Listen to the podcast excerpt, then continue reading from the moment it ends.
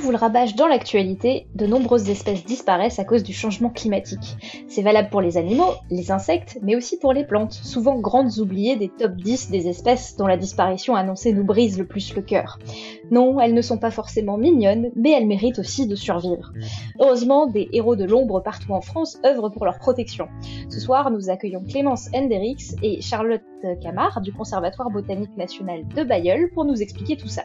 Nous sommes le mercredi 13 janvier 2022 vous écoutez l'épisode 463 de Podcast Science, bienvenue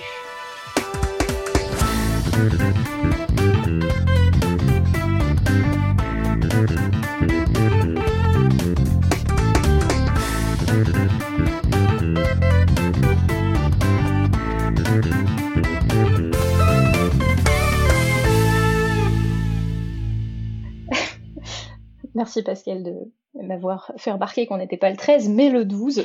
on changera au montage, c'est pas grave. Ce soir, euh, autour de notre table virtuelle, nous avons Pascal, le seul, l'unique, toujours à la technique depuis l'Alsace. Bonjour. Nous avons Cléora depuis Perduville. Salut à tous. Euh, c'est moi et Léa qui mènera l'interview ce soir et nous avons deux invités en direct de Bayeul, Clémence Hendrix. Bonsoir à tous. C'est comme ça que ça se prononce ou, Oui, c'est parfait, c'est parfait. Non, non, c'est très bien. Et Charlotte Camard. Bonsoir. Eh bien, merci à vous d'être là ce soir. Euh, merci. Euh, enfin, alors pour retracer un peu euh, l'histoire de, cet épisode à nos auditeurs et auditrices, l'année dernière, j'ai eu la chance de me rendre au Conservatoire botanique national de Bayeul à l'occasion des portes ouvertes, et j'ai vraiment adoré le lieu, les explications passionnées de toutes les personnes sur le site, et je voulais partager tout ça avec vous. J'ai donc contacté Clémence qui a accepté aussitôt de représenter ce lieu assez particulier au micro de Podcast ce soir en compagnie de Charlotte. Et donc, pour commencer l'épisode, est-ce que vous pouvez nous expliquer rapidement bah, qui vous êtes et ce que vous faites au conservatoire? Avec plaisir. Donc euh, Clémence Hendrix, euh, je suis chargée de communication de la structure euh, donc du Conservatoire botanique national de Bayeul depuis à peu près trois ans et demi. et donc moi, mon but c'est de, valoriser la structure, donc ses missions, mais aussi ses salariés, et aussi de participer à la sensibilisation du public à la flore sauvage. et je suis rattachée au service éducation, formation et éco-citoyenneté auprès d'éducateurs nature et formateurs. Et moi, donc c'est Charlotte Camard, je suis chargée de mission scientifique, botaniste et phytosociologue au Conservatoire botanique euh, national de Bayeul. Et donc, euh, je m'occupe des plus des aspects scientifiques euh, et de l'amélioration de la connaissance. Donc euh, ce soir, vous allez aussi entendre Thibaut Poels, donc qui est responsable du service éducation, formation et éco-citoyenneté, et qui va euh, vous parler d'un programme plutôt complet euh, de sensibilisation des publics au niveau local, voilà, pour vous donner un peu une idée de comment on voit l'éducation à l'environnement au conservatoire. Et vous aurez aussi une, une, petite capsule de Bertie Assé, qui est chargée de mission scientifique référente en conservation et qui va vous présenter donc ses missions de conservation et aussi un exemple concret euh, de réintroduction d'espèces dans la nature. Super. Bah, euh, moi, je me réjouis en tout cas de ce programme parce que ça va être vraiment très riche.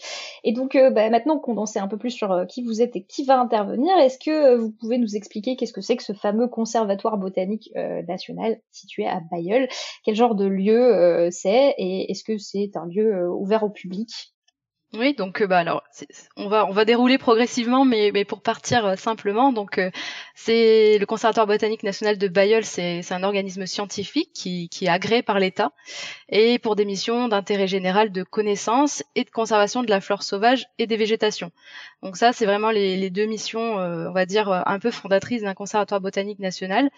Après, on a aussi des missions d'assistance auprès des pouvoirs publics et on mène aussi euh, des actions d'éducation et de formation euh, auprès de divers publics, hein, donc euh, les enfants jusqu'aux élus, jusqu'aux jusqu'aux entreprises. Donc voilà, on, on essaye de, de, toucher un peu tout le monde.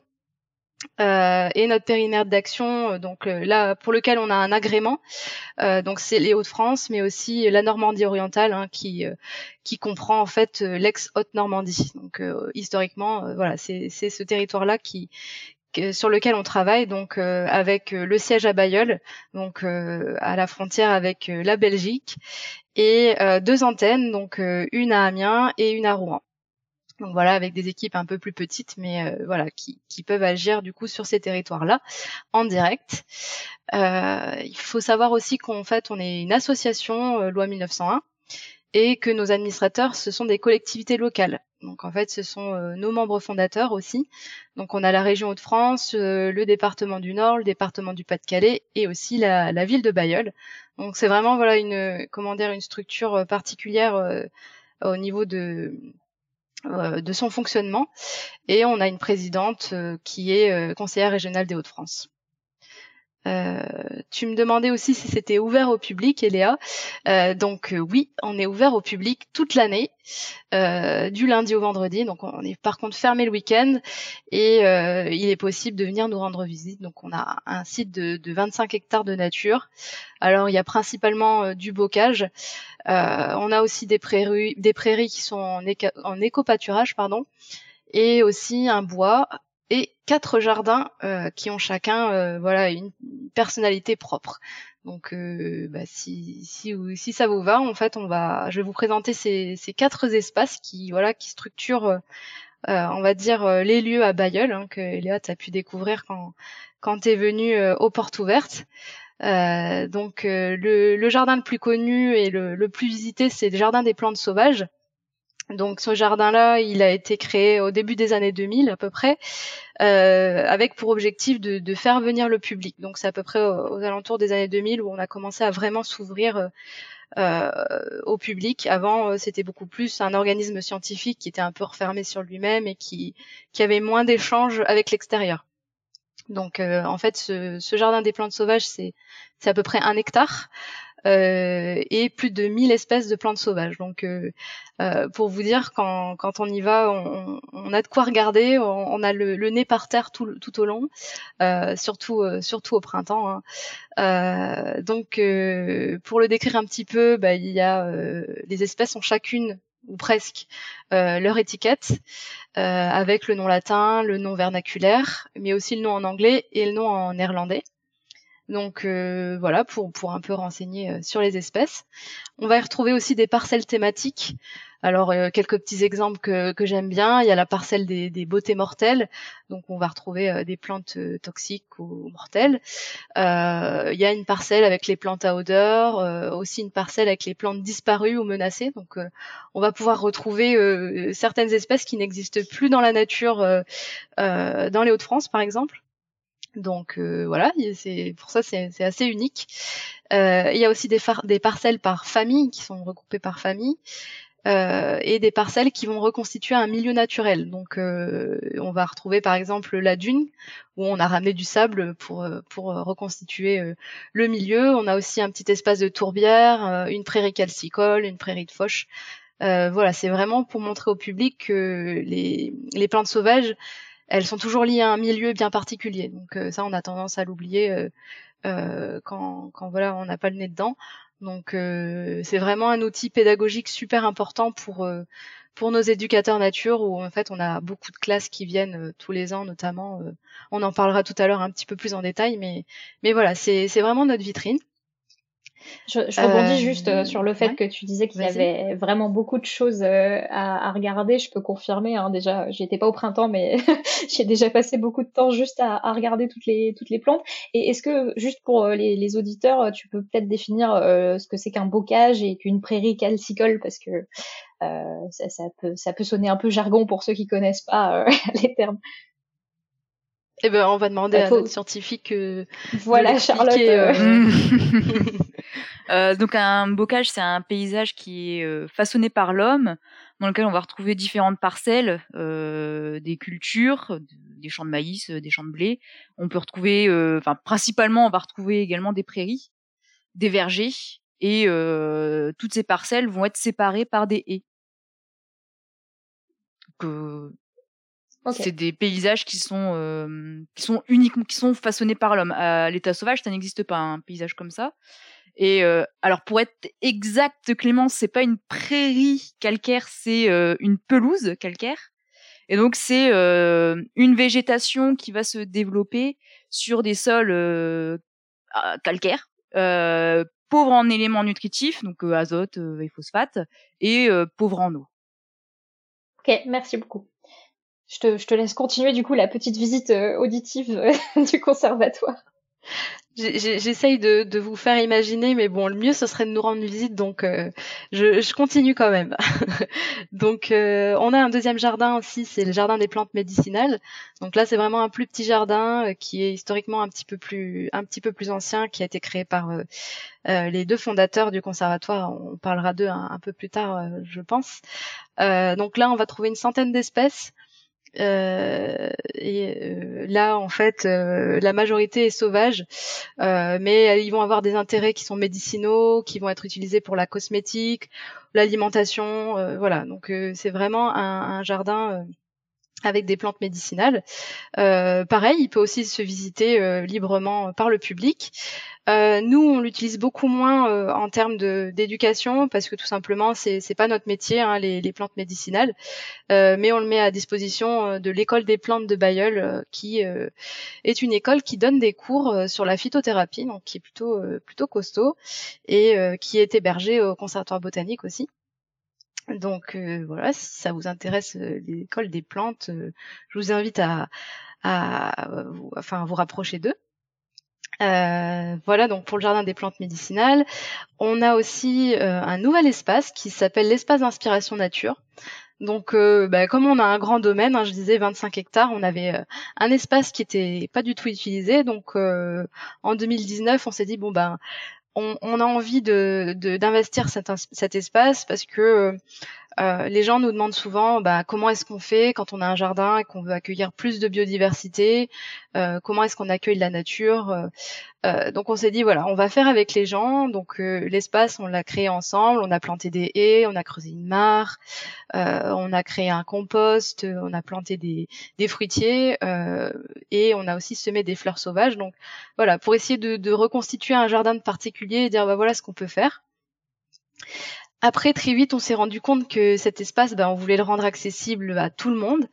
Donc, on a fait un peu appel à du mécénat pour euh, réaliser des cheminements euh, d'accès pour les fauteuils roulants, tout simplement. Parce que nos, autres jardins le, sont déjà, donc ça nous paraissait logique euh, de continuer dans cette voie. Donc euh, voilà, c'est aussi un espace où on va développer euh, des projets de d'ortithérapie, comme on dit. Donc euh, où comment dire, le jardinage vient apporter un bienfait aux, personnes en situation de handicap. Donc voilà, on a un, un petit un nouvel espace où Eléa t'as pu t'as, pu déambuler pendant les portes ouvertes où voilà on avait on, a installé aussi un petit théâtre de verdure euh, où on a fait une petite conférence. Euh, voilà, on a aussi euh, investi les lieux pour pour essayer d'en faire aussi un espace de culture. voilà, et pour essayer de lier un petit peu les thématiques de, de nature et de culture. Ouais, et vient. J'ai pas entendu du coup? Ah oui, il se passe beaucoup de choses effectivement chez, chez vous. C'est ça qui m'a frappé quoi. Vous avez beaucoup d'animations et de projets. Bah oui, oui, on essaye de, en tout cas euh, pour les questions d'éducation à l'environnement, on essaye de se relier à, à de nombreux sujets. Euh, euh là, la dernière porte ouverte, la thématique c'était les plantes sauvages comestibles, donc euh, voilà, ça ouvre à d'autres domaines, hein, par exemple la gastronomie. Donc voilà, pour essayer de toucher des personnes qui peut-être se seraient jamais intéressées aux plantes sauvages. on part d'un biais un petit peu différent pour pour finalement ramener à, à ce qui nous intéresse. voilà voilà notre, façon de penser en tout cas pour euh, sensibiliser à, la flore sauvage. Euh, en vient un dernier jardin. Donc euh, là, c'est le jardin conservatoire que je voudrais vous présenter. Euh, par contre, là, c'est un, jardin qui est pas accessible au public. C'est vraiment un, jardin qui, a vocation scientifique, tout simplement. On va y trouver des plantes rares, des plantes menacées, et certaines ont même disparu complètement de la nature. donc en fait, elles y ont été plantées euh, pour après une, potentielle réintroduction dans la nature. Euh, donc euh, là, en fait, on va parler de conservation ex situ.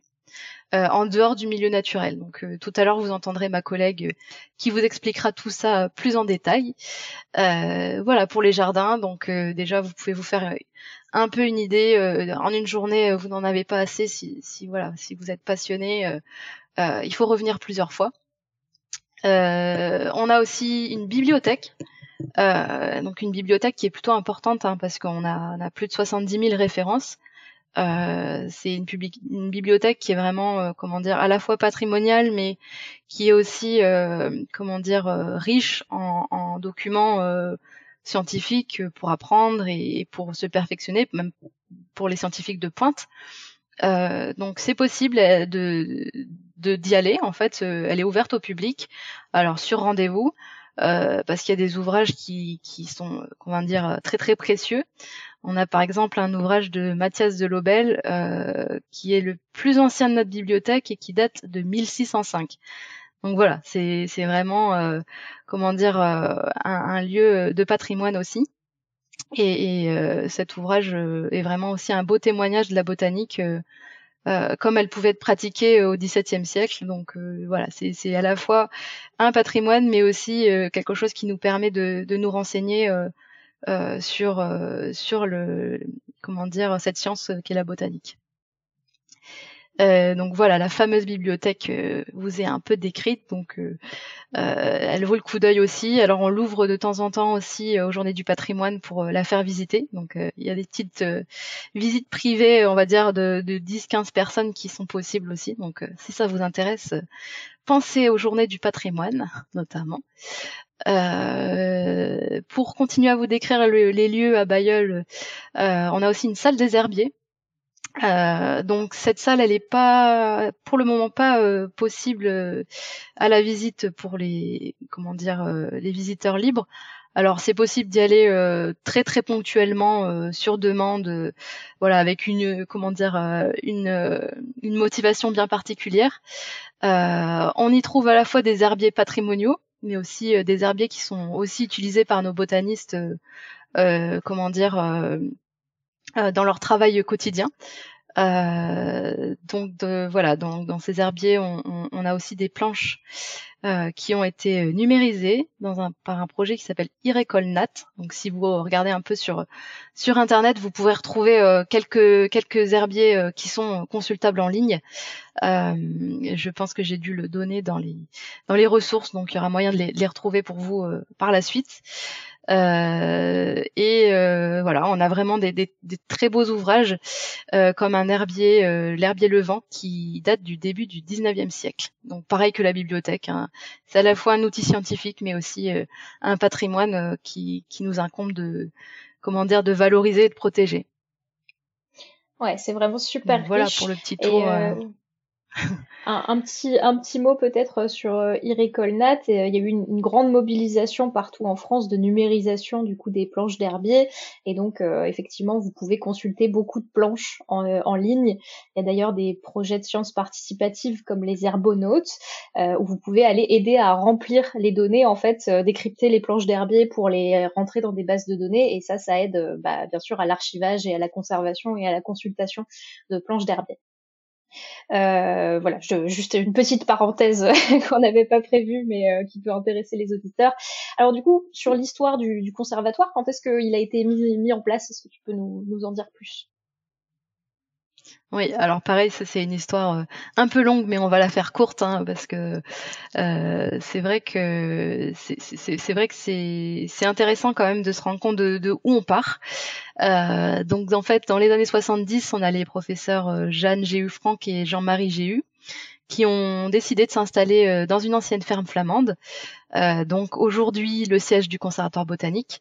Euh, à l'origine, euh, voilà, c'était une ferme flamande, c'était beaucoup de champs autour, euh, rien de spécial. Euh, ils ont énormément planté, notamment le bois, et donc le lieu, voilà, s'est enrichi au fur et à mesure. Leur but à eux, c'était une intention bien particulière, c'était d'accueillir des chercheurs du monde entier autour d'une discipline, euh, une discipline que vous connaissez peut-être pas ou peut-être, mais en tout cas qu'on va vous présenter ce soir, euh, donc qui était plutôt peu connue en France à l'époque, c'est la phytosociologie.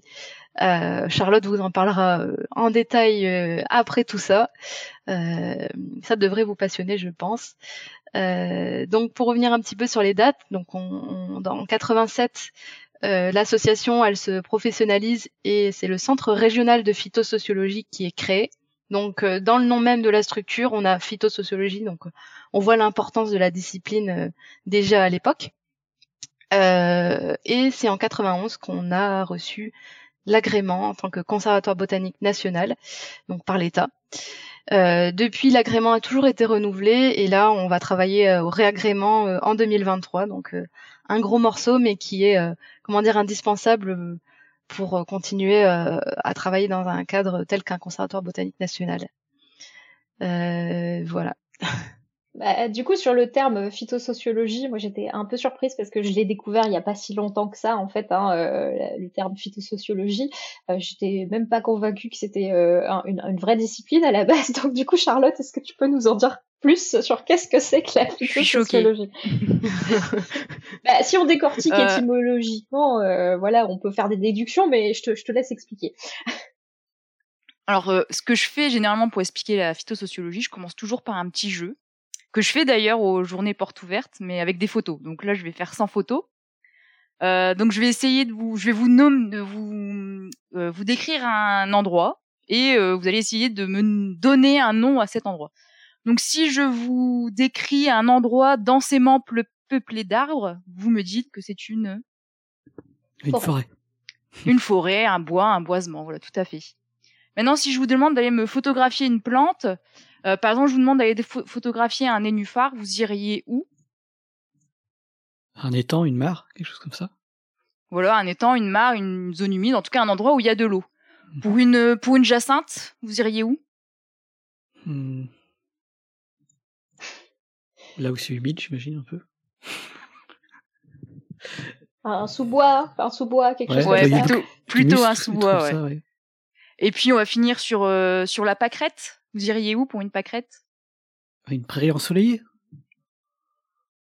Ouais, une prairie ça peut marcher. Sinon tout simplement euh, la pelouse de votre jardin ou le parc public à côté de chez vous.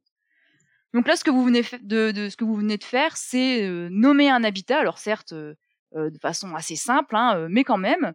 Et puis vous avez associé une espèce à, un habitat. Donc ce que vous venez de faire, c'est de la phytosociologie. En fait, quand je fais ce petit quiz, euh, c'est pour montrer que tout le monde est phytosociologue. Tout le monde fait un petit peu de phytosociologie dans sa vie de tous les jours. donc en fait, les plantes ne poussent pas n'importe où, n'importe comment. Si une plante se développe à un endroit, c'est qu'elle y trouve toutes les conditions nécessaires pour y vivre. Et, par, et euh, souvent, on retrouve euh, des espèces ensemble. Par exemple, euh, bah avec la pâquerette, on va souvent retrouver le plantain. On va aussi trouver, par exemple, du trèfle rampant ou du lolium. La jacinthe, eh ben, elle va souvent être accompagnée de l'anémone, de l'anémone des bois. Et donc, les plantes, elles vivent en permanence entourées d'autres plantes. On dit qu'elles vivent en communauté. Et la phytosociologie, ben, c'est ça, c'est l'étude des communautés de plantes. Ouais. Oui, c'est hyper clair et euh, je pense que personne m'avait expliqué aussi clairement ce que c'était que la phytosociologie, donc merci. Euh, je, fais juste euh, une, parenthèse sur l'olium parce que du coup, je sais pas si tout le monde sait ce que c'est. Alors le donc le plantain, le trèfle rampant et le lolium, c'est des espèces de, de plantes. Donc le lolium, en fait, c'est une petite graminée très commune que tout le monde a dans son jardin, c'est sûr. Ce que tout le monde appelle communément de l'herbe, quoi. Oui, voilà, c'est ça, ouais. L'herbe, en fait, ça regroupe tout un tas de d'espèces différentes, dont le lolium. Ok. Et donc, euh, je continue. Je, continue. Euh, et donc, la phytosociologie, en fait, elle va euh, nommer ces communautés végétales de la même façon qu'on nomme en fait les espèces, et on va étudier dans quelles conditions on rencontre ces communautés. Parce qu'en fait, la façon dont les plantes s'associent peut nous en dire énormément sur le milieu dans lequel on les retrouve. Et donc le phytosociologue, il va utiliser la liste euh, des plantes d'un site comme étant autant d'indices sur l'écologie du site.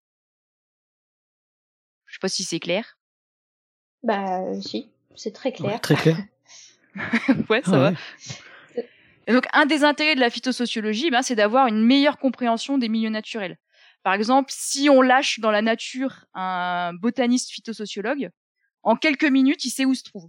Il sait s'il est dans un milieu exceptionnel ou au contraire très commun, un milieu naturel, artificiel, humide, sec, à l'abandon, fauché, pâturé, avec toutes les nuances et intermédiaires qu'on peut, trouver dans la nature. Et ce que je trouve vraiment mais euh, formidable avec la phytosociologie, c'est qu'on est capable de prédire quelles espèces ou quelle végétation on peut retrouver dans 5, 10 ou 100 ans. On peut, euh, on peut prédire en fonction de la gestion qu'on va mettre en place sur une parcelle, quelles espèces on va retrouver. Par exemple, si sur une prairie, on décide de la pâturer, eh bien, je peux vous dire euh, dans 5 ou 10 euh, ans quelles espèces on va avoir. Si je décide de la faucher, je vais vous dire qu'on va avoir d'autres espèces qui vont être adaptées à la fauche et qui ne supporteraient pas le pâturage. Et par contre, je peux vous dire aussi, euh, imaginons, on laisse la prairie évoluer euh, et on n'y touche pas. Je peux vous dire, dans 100 ans, on aura tel type de forêt et on, retrouvera tel ou tel type d'espèce. Donc pour finir euh, sur euh, la phytosociologie, c'est une science qui est très jeune comparée à la botanique hein, qui, a, euh, qui a plusieurs milliers d'années. Hein. Dès l'Antiquité, on pratiquait la botanique et même bien avant. la phytosociologie, elle, elle a qu'une centaine d'années environ. Donc on a encore plein de choses à découvrir, encore plein plein de choses à comprendre et c'est ça que j'adore dans la phyto, la phytosociologie. Voilà. Super intéressant. Mais euh, du coup aussi euh, en phytosociologie, aussi l'altitude aussi à prendre en compte, tu imagines Oui, bien sûr, oui, oui, on va pas retrouver les mêmes espèces ni les mêmes euh, les mêmes communautés végétales à Bayeul, donc dans, dans le nord où il n'y a pas de montagne, que euh, dans les Alpes ou dans les Pyrénées. Il y a tout un, il y a tout un, tout plein de critères à prendre en compte et le climat, euh, forcément, est, est important dans la phytosociologie. Moi, je faisais ça un peu euh, pour trouver un peu si le terrain est acide ou des trucs comme ça. Après, ah, c'est ça, Ouais, c'est totalement ça, ouais. En fait, euh, imaginons sur une prairie, j'ai 10 espèces, j'en ai, et je sais que j'en ai 5 qui ont un besoin d'un niveau d'humidité d'un certain niveau d'humidité et je sais que euh, les cinq autres espèces ont besoin d'un certain niveau euh, d'acidité, ben, grâce à ça, en fait, je vais pouvoir vous dire euh, le niveau d'humidité. Par exemple, ma prairie, elle est inondée six mois de l'année en hiver et elle a un pH de, de 6, de 7. Alors, c'est pas aussi précis qu'une étude physico-chimique des sols, forcément, mais très rapidement, en quelques minutes, on, peut arriver à avoir une, idée assez assez assez proche de l'environnement dans lequel se développent les plantes. Alors du coup, il, existe un certain nombre de conservatoires botaniques nationaux en France? Et est-ce que tu pourrais nous expliquer un peu à quel moment ils sont créés et dans quel but en fait? Parce qu'il y en a un peu partout finalement. Oui, oui. Donc, bah, je, je, reprends la parole. Du coup, Effectivement, on a 12 conservatoires botaniques nationaux euh, en métropole, mais aussi euh, dans les outre-mer. Euh, donc, bah, je vais pas, vais pas tous vous les citer, hein, mais il y en a à peu près aux, quatre coins de la France, et certains sont en création. Donc, par exemple, le CBN Nord-Est ou le CBN de Normandie. donc, nous, dans, dans quelques temps, on perdra un petit bout de, de, notre conservatoire botanique pour la création de ce CBN-là et euh, aussi en Guyane, donc il y a un projet là-bas aussi. Euh, la, la, la, mission de coordination, elle est assurée en fait par euh, l'Office français de la biodiversité, donc euh, l'OFB, qui, qui, voilà, qui coordonne en fait tous les conservatoires botaniques nationaux. voilà, donc après au niveau de, de, de l'historique, on a le premier conservatoire botanique qui, qui est Brest en 1975. Donc bah, nous en fait on, on arrive très peu de temps après, hein, puisque dans les années 70, on, on, a, on a commencé à, comment dire, à, développer le conservatoire botanique, même si on n'était pas nommé euh, de cette manière-là, euh, puisqu'il a été possible d'avoir l'agrément qu'à partir de 1988. Donc euh, officiellement, les conservatoires botaniques nationaux euh, n'existaient pas avant, avant cette date. Et donc leur but hein, à tous, c'est vraiment la connaissance et la conservation des plantes sauvages menacées donc euh, sur, le territoire euh, national. Euh, voilà globalement pour, pour donner un petit cadre sur ces CBN. D'accord. Mais du coup, enfin moi j'ai une question un peu basique. le conserv... Donc, un conservatoire c'est pour conserver les plantes, mais c'est différent des jardins des plantes du coup. Jardin des plantes c'est juste une, exposition, un truc comme ça? Oui, alors c'est ça. Alors c'est vrai que nous on a le terme conservatoire. Alors c'est sûr qu'on ne fait pas que conserver euh, que conserver les plantes. Hein. On, a aussi, comme je disais, tout un tas d'autres missions, mais, mais c'est vrai que le, cœur à l'origine c'était vraiment la, conservation. Par contre, euh, oui, un jardin des plantes euh, ou alors un jardin botanique, par exemple, ce sera vraiment une collection qu'on va montrer au public. Nous, ça va plus loin que ça. Effectivement, à Bayeul, on a des jardins où on voit des plantes, mais ce jardin, il a une vocation aussi pédagogique, et on a aussi des missions euh, scientifiques comme on les a exposées depuis tout à l'heure. Bonjour, je suis revenue. Vous m'entendez bien? On t'entend. Oui, c'est bon. voilà, mon wifi est tellement bon que je suis sur la 4G de mon téléphone. donc, euh, donc je reprends le, fil. Je me demandais donc euh, quelles étaient les particularités du conservatoire de, de Bayeul par rapport à d'autres, du coup. Alors c'est vrai que bah, voilà, on, a des missions communes qui sont euh, dans, dans, un décret euh, qui est bien fixé. Après, on n'a pas tous eu forcément le même, euh, la même évolution en même temps. donc, nous, déjà, la particularité, c'est qu'on a des jardins et aussi un, voilà, un grand domaine où on accueille le public. Il y a certains conservatoires botaniques nationaux qui, qui n'ont pas de jardin encore pour le moment. Ça ne veut pas dire qu'ils n'ont pas une mission d'éducation, mais voilà, elle est faite autrement ou peut-être à plus petite échelle. Euh, nous, voilà, c'est vraiment euh, quelque chose qui, qui est inscrit, aussi dans, dans l'ADN du Conservatoire botanique national de Bayeul. Euh, donc voilà, avec un, un, lien quand même très fort depuis les années 2000 avec le public. On fait aussi beaucoup de formations. Euh, pareil, c'est dans l'émission des conservatoires botaniques, mais nous, ça fait déjà de nombreuses années qu'on qu'on a développé euh, ces missions-là. Euh, on a par exemple un marché avec le, le, le CNFPT, donc euh, voilà, c'est l'organisme qui s'occupe de la formation euh, des personnes qui travaillent dans la fonction publique territoriale. Euh, et là, depuis fin 2021, on, on est content parce que on a obtenu la certification Calliope. Alors peut-être que ça parle pas à tout le monde, mais en tout cas, c'est une belle une belle marque de certification et qui, qui va permettre de témoigner de la qualité de, de, de nos formations, tout simplement. Donc euh, voilà, c'est vraiment pour montrer que qu'on développe euh, tout ça euh, de manière, comment dire, plutôt importante.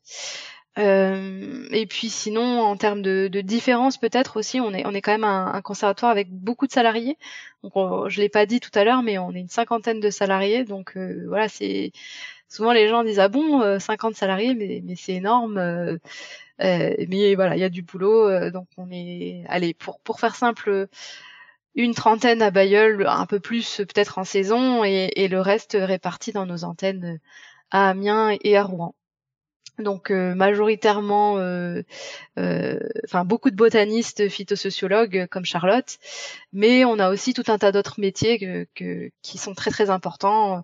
Voilà, on a des éducateurs nature, on a on a aussi des, comptables tout simplement pour que ça fonctionne tout ça, des, des comment dire des, cartographes aussi, des, des personnes qui vont saisir les données.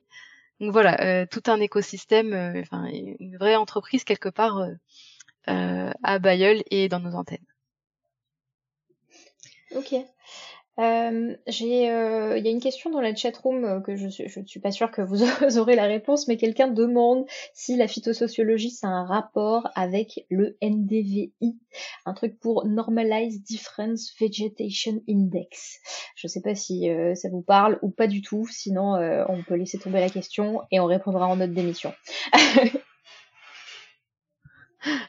Bon, bah Charlotte, je sais pas si moi je connais pas en tout cas. apparemment, ça aurait un rapport entre euh, avec euh, le fait d'observer les les plantes depuis l'espace et euh, ce qui nous indique quelque chose sur la végétation, mais du coup, vous faites pas du tout ça, j'imagine. Euh, si, si un petit peu. Alors, je vais en parler un petit peu, mais euh, je travaille pas dessus. Donc je préfère prendre mes précautions et voilà, dire que je suis pas experte dessus. Mais en, en effet, euh, alors on fait de la mmh, télédétection. Donc, c'est-à-dire que il y a des satellites qui vont prendre en photo le, le, sol et avec la mmh, ce que les plantes vont renvoyer comme comme comme couleur, comme lumière, on arrive à dire qu'on a une prairie de fauche, une prairie pâturée. Alors c'est très très général. On n'arrive pas non plus à savoir à faire un, relevé floristique aussi précis que que ce que peut faire un botaniste sur le terrain, mais on arrive déjà à, à voir les, des grands habitats qui se dessinent, prairies, forêts, un, un, fourré. Donc un fourré, c'est plein d'arbustes, champs. Enfin voilà, on arrive si c'est humide, si c'est sec. Je pense que, que c'est plus ou moins ça la, question. Après le NDVI, je sais pas ce que c'est. Ok, et mais donc pas vraiment de rapport avec de la phytosociologie, c'est plus euh, les propriétés euh, physiques de d'un emplacement qui nous permet de dire de quel type d'environnement il s'agit, quoi. Oui, c'est ça. Et euh, il y a un grand programme qui s'appelle CARAB, donc cartographie des habitats, qui utilise euh, je crois, j'espère que je dis pas de bêtises, qui utilisent cette technologie pour, euh, à terme, réaliser une cartographie des habitats euh, sur l'ensemble de, de, la France. Ok, super. Bon, du coup, on, revient euh, de cette digression pour euh, reparler un peu des, enjeux du, conservatoire. Donc, euh, vous, vous occupez de, certaines espèces actuellement. Est-ce que vous avez une, liste ou des espèces en particulier dont vous vous occupez spécialement? Il n'y a, pas spécialement de discrimination. Hein, enfin voilà, on étudie euh, toutes les espèces. Enfin, les, dans les inventaires, euh, il y a quand même certaines espèces où on a un œil un petit peu plus, comment dire, euh, précis. donc, notamment sur les espèces menacées. Euh, et cela se traduit par euh, l'établissement de listes rouges. Donc la dernière en date, elle date de 2019 en tout cas pour les Hauts-de-France. donc voilà, une liste rouge, c'est quoi? Vous en avez peut-être déjà entendu parler pour les animaux. En tout cas, ça, c'est comment dire, c'est quelque chose qui est fait de manière courante. Donc l'objectif d'une liste rouge, c'est vraiment de faire un bilan des menaces qui vont peser sur ces espèces. Donc euh, c'est une méthode qu'on utilise qui est rigoureuse, très rigoureuse et qui est commune euh, au niveau mondial euh, et que vous connaissez peut-être, qui est comment dire, qui est proposée par l'Union internationale pour la conservation de la nature, UICN, si vous connaissez peut-être pas, via l'acronyme. donc cette liste rouge pour les Hauts-de-France, elle, elle, a été très précieuse et on s'est rendu compte que sur les 1500 espèces qui, qui existent, sur ce territoire-là, il y en a déjà 132 qui ont complètement disparu. Ça fait à peu près 9% des espèces. Et il y en a 200 qui sont menacées, environ 13%. Alors c'est un chiffre qui est pas très bon au niveau national parce que au niveau, national on a une comment dire un pourcentage à 9%. Donc euh, voilà pour vous donner un peu une idée euh, sur euh, ces espèces menacées. Principalement, les menaces, c'est quoi? Ça peut étonner parfois, mais la déprise agricole. Donc tout simplement que certaines parcelles agricoles sont abandonnées et donc elles vont s'embroussailler. Et donc du coup, s'il y a embroussaillement, il y a baisse de la diversité des espèces. Il y a aussi euh, tout ce qui est assèchement des zones humides, donc toutes ces espèces qui sont inféodées. Euh, aussi l'intensification agricole, euh, l'utilisation des pesticides, etc. Euh, dans les menaces, il y a aussi tout ce qui est intensification de la gestion forestière, mais aussi l'urbanisation. Euh, voilà, pour les menaces qui, qui, pèsent sur les espèces, euh, principalement en tout cas dans les Hauts-de-France. Euh, on, peut, on peut citer quelques exemples. Alors, euh, il va falloir que vous les imaginiez un petit peu euh, les plantes que vous alliez voir en direct sur votre ordinateur. Donc, il y a la gagette bohème. Donc, c'est une petite fleur jaune plutôt plutôt jolie qui se trouve notamment dans les dunes flamandes. c'est une espèce qui est en danger critique d'extinction. Donc c'est comme ça qu'on nomme en fait euh, la, catégorie de menace, euh, une espèce qui vit dans, dans les pannes dunaires, euh, qui fleurit en hiver, je pense, hein, Charlotte, enfin au tout début du printemps, si je me trompe pas. Ouais. on a aussi une autre espèce, la fritillaire pintade, qui est plutôt jolie, qui fait des petites cloches en damier pourpre et, et blanc. Alors ailleurs en France, elle est pas forcément euh, très très très menacée, mais euh, nous, en tout cas dans les Hauts-de-France, dans la vallée de la Lys, donc ça vous parle peut-être pas, mais enfin, il y a une, une, unique population dans le département, donc dans le département du Pas-de-Calais, donc une seule une seule population naturelle qu'on va trouver dans des dans des prairies alluviales fauchées ou qui sont pâturées et qui sont très peu fertilisées. Donc euh, voilà, c'est un milieu qui est plutôt plutôt rare et, plutôt euh, plutôt important. Donc euh, bah, tous les ans, j'ai ma collègue qui va suivre cette petite population, qui va voir comment elle se porte. Alors voilà, c'est une plante qui est donc menacée, mais qui se porte relativement bien depuis quelques années. La population a tendance à monter quand même. Euh, et sinon, pour un exemple de plante complètement disparue, donc euh, on a le spirante d'été, donc c'est vraiment une toute toute petite orchidée. Alors je vais avoir du mal à vous la décrire, mais voilà, on imagine souvent des très grandes orchidées, très exubérantes. Là, c'est vraiment une toute petite espèce. Euh, donc autrefois, on, pouvait la voir dans, dans les départements du Pas-de-Calais, de l'Aisne, de la Somme et de l'Oise. Euh, donc dans les prairies humides, dans les Landes et dans les tourbières. Mais voilà, on l'a pas revu euh, depuis 1985, bien que qu'il y ait de recherches minutieuses qui sont effectuées pour, pour la retrouver. Donc voilà, il y a des espèces qui ont complètement disparu et qui figurent dans cette liste euh, dans cette liste rouge. Je vous invite à la, à la consulter en ligne, hein. on, on l'a sur notre site internet. Ça, vous pourrez voir comment c'est élaboré avec des exemples par département aussi. Euh, et à la fin, en fait, une liste rouge, pour vous donner un peu une idée, c'est une liste de plantes avec la catégorie de menaces euh, en danger critique d'extinction, en danger euh, vulnérable. Enfin, je, je l'ai dit peut-être pas tout à fait exactement dans l'ordre, mais voilà, avec des, des, des, critères qui sont donnés et qui sont très précis et, et créés par, par les botanistes. Euh, voilà pour euh, quelques petits exemples. Euh, ce qui me paraissait important de, de dire, c'est de, de, faire un petit rappel sur euh, la différence entre une plante protégée et une plante menacée. Alors souvent les gens confondent les, les, deux expressions ou pensent que si la plante elle est protégée, elle est forcément menacée, ou que si elle est menacée, eh ben on a déjà, euh, comment dire, mis un statut de protection. Alors euh, non, malheureusement, ça aurait été bien dans ce sens-là, mais c'est c'est pas toujours le cas. Donc euh, une plante protégée, c'est quoi euh, Donc déjà, ce qu'il faut savoir, c'est qu'il y a des plantes qui sont protégées au niveau national, mais qui peuvent aussi être protégées uniquement au niveau régional. Donc par exemple, on a la, la, couchée, qui est protégée uniquement dans l'ancienne région Nord-Pas-de-Calais. Euh, donc en plus pas sur la région Hauts-de-France, mais dans l'ancienne région Nord-Pas-de-Calais. Mais des plantes par exemple comme la grande douve ou bien le chou marin, donc euh, ou encore la tulipe sauvage. la tulipe sauvage, vous pouvez peut-être un peu la l'imaginer. Euh, ça, c'est des plantes qui bénéficient d'une protection qui est nationale. Euh, on a aussi des listes qui sont applicables au niveau de l'Union européenne et c'est ce qu'on va appeler la directive Habitat Faune Flore. Alors je sais pas Charlotte si tu as un exemple de plante comme ça qui te vient à l'esprit ou, ou pas du tout. Ah, tu me prends au dépourvu là. Enfin, c'est pas grave, mais en tout cas, vous avez conscience que des listes existent en fonction euh, des territoires et des, comment dire, euh, euh, au niveau national, au niveau de l'Union européenne, mais aussi au niveau plus plus local. alors après, on a aussi des espèces qui, qui font l'objet d'arrêtés de protection, mais uniquement pendant une période donnée et sur un territoire donné. par exemple, on va penser au lilas de mer.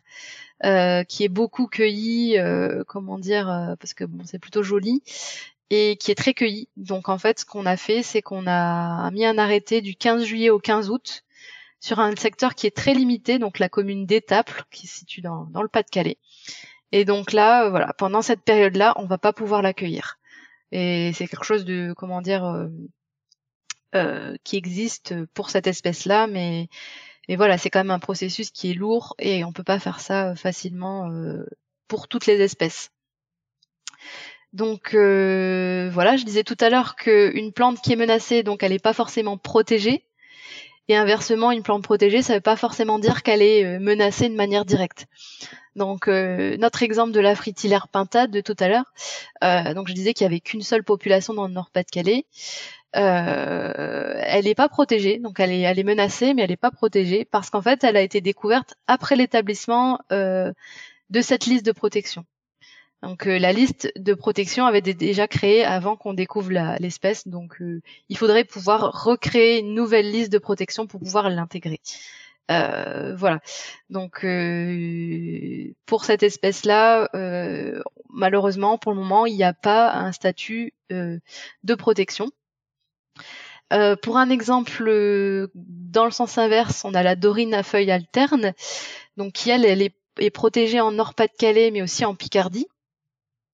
Euh, elle est protégée donc, mais par contre euh, sa menace est pas très très préoccupante parce qu'elle vit euh, dans des vallons forestiers qui sont inondables et qui sont liés à des petits cours d'eau et qui sont pas spécialement des habitats très menacés en tout cas pour le moment. Donc voilà pour les exemples. Euh, euh... je crois qu'il y a aussi toute une série de plantes que vous surveillez peut-être plus ou moins, euh, qui sont de la catégorie des plantes euh, exotiques envahissantes. Là, est-ce que tu peux nous en dire un peu sur cette catégorie-là de plantes? Oui, alors les fameuses plantes exotiques envahissantes. Donc il existe aussi des, animaux hein, qui sont exotiques envahissantes, par exemple le, rat musqué. Donc on, a la même chose pour les plantes. Donc tout simplement, en fait, les, plantes exotiques envahissantes, donc c'est vraiment la dénomination que nous on utilise au conservatoire botanique. Euh, c'est une plante qui a été introduite en fait par euh, l'humain, euh, soit de manière volontaire, soit ben sans le vouloir, par hasard, et qui va se retrouver en fait en dehors de son aire de répartition naturelle, donc qui va exister ailleurs de manière naturelle dans le monde, mais pas pas sur notre territoire. Donc le problème avec ces espèces-là, c'est qu'elles risquent de menacer les habitats et euh, elles peuvent prendre parfois la place des espèces euh, indigènes, donc les espèces locales, tout simplement. Et donc derrière, il peut y avoir bah, tout un tas de conséquences, hein, des conséquences écologiques, comme je disais, bah, par exemple prendre la place d'une espèce qui est, euh, comment dire, déjà fragile. Il y a des conséquences économiques hein, aussi parce que ça coûte très cher de les, comment dire, de, les contrer. Et il peut y aussi y avoir des comment dire des effets euh, au niveau sanitaire. On connaît, je pense que vous connaissez l'exemple de l'ambroisie par exemple, hein, qui provoque des, allergies euh, assez fortes. Euh, donc voilà, les plantes exotiques envahissantes, c'est un sujet au Conservatoire botanique national de Bayeul. On a notamment édité un guide euh, qui existait déjà depuis quelques années donc là, on a fait une réédition en 2021 parce qu'il bah, y, a, y a sans arrêt de nouvelles espèces qui, qui sont découvertes. Donc là, dans l'ouvrage, il y a 34, 34 espèces qui sont présentées sous forme de fiches. On va retrouver euh, la, la, taxonomie, euh, on va retrouver la biologie de cette plante, mais aussi euh, comment est-ce qu'on va pouvoir les gérer pour comment dire bah, qu'elles prennent pas toute la place ou tout simplement arriver à, à ce qu'elle ne pousse plus à tel endroit. Alors c'est un peu plus compliqué. Et il y a aussi 14, 14 autres espèces qui sont à surveiller, qui sont moins connues et qui sont peut-être pour le moment un peu moins préoccupantes.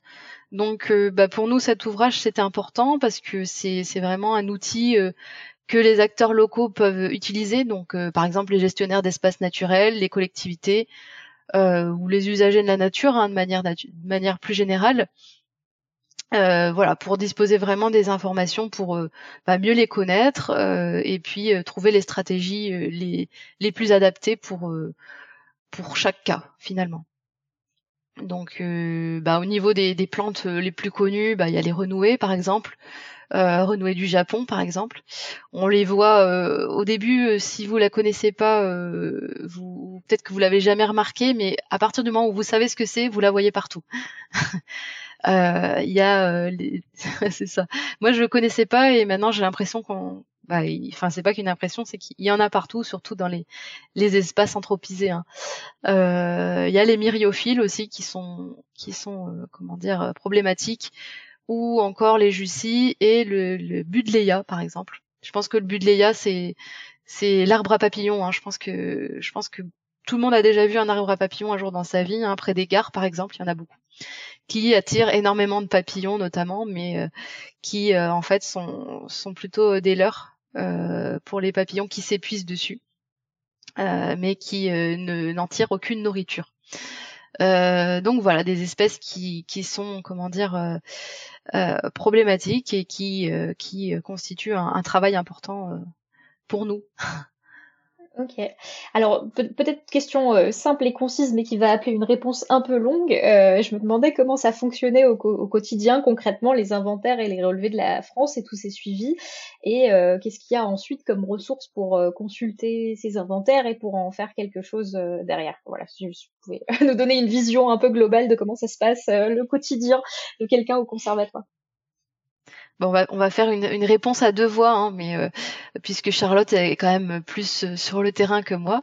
Donc euh, voilà, en général, là on va vous parler de l'exemple de Bayeul, mais en général les conservateurs botaniques nationaux travaillent à peu près de la même façon, donc ça vous donnera quand même une bonne idée.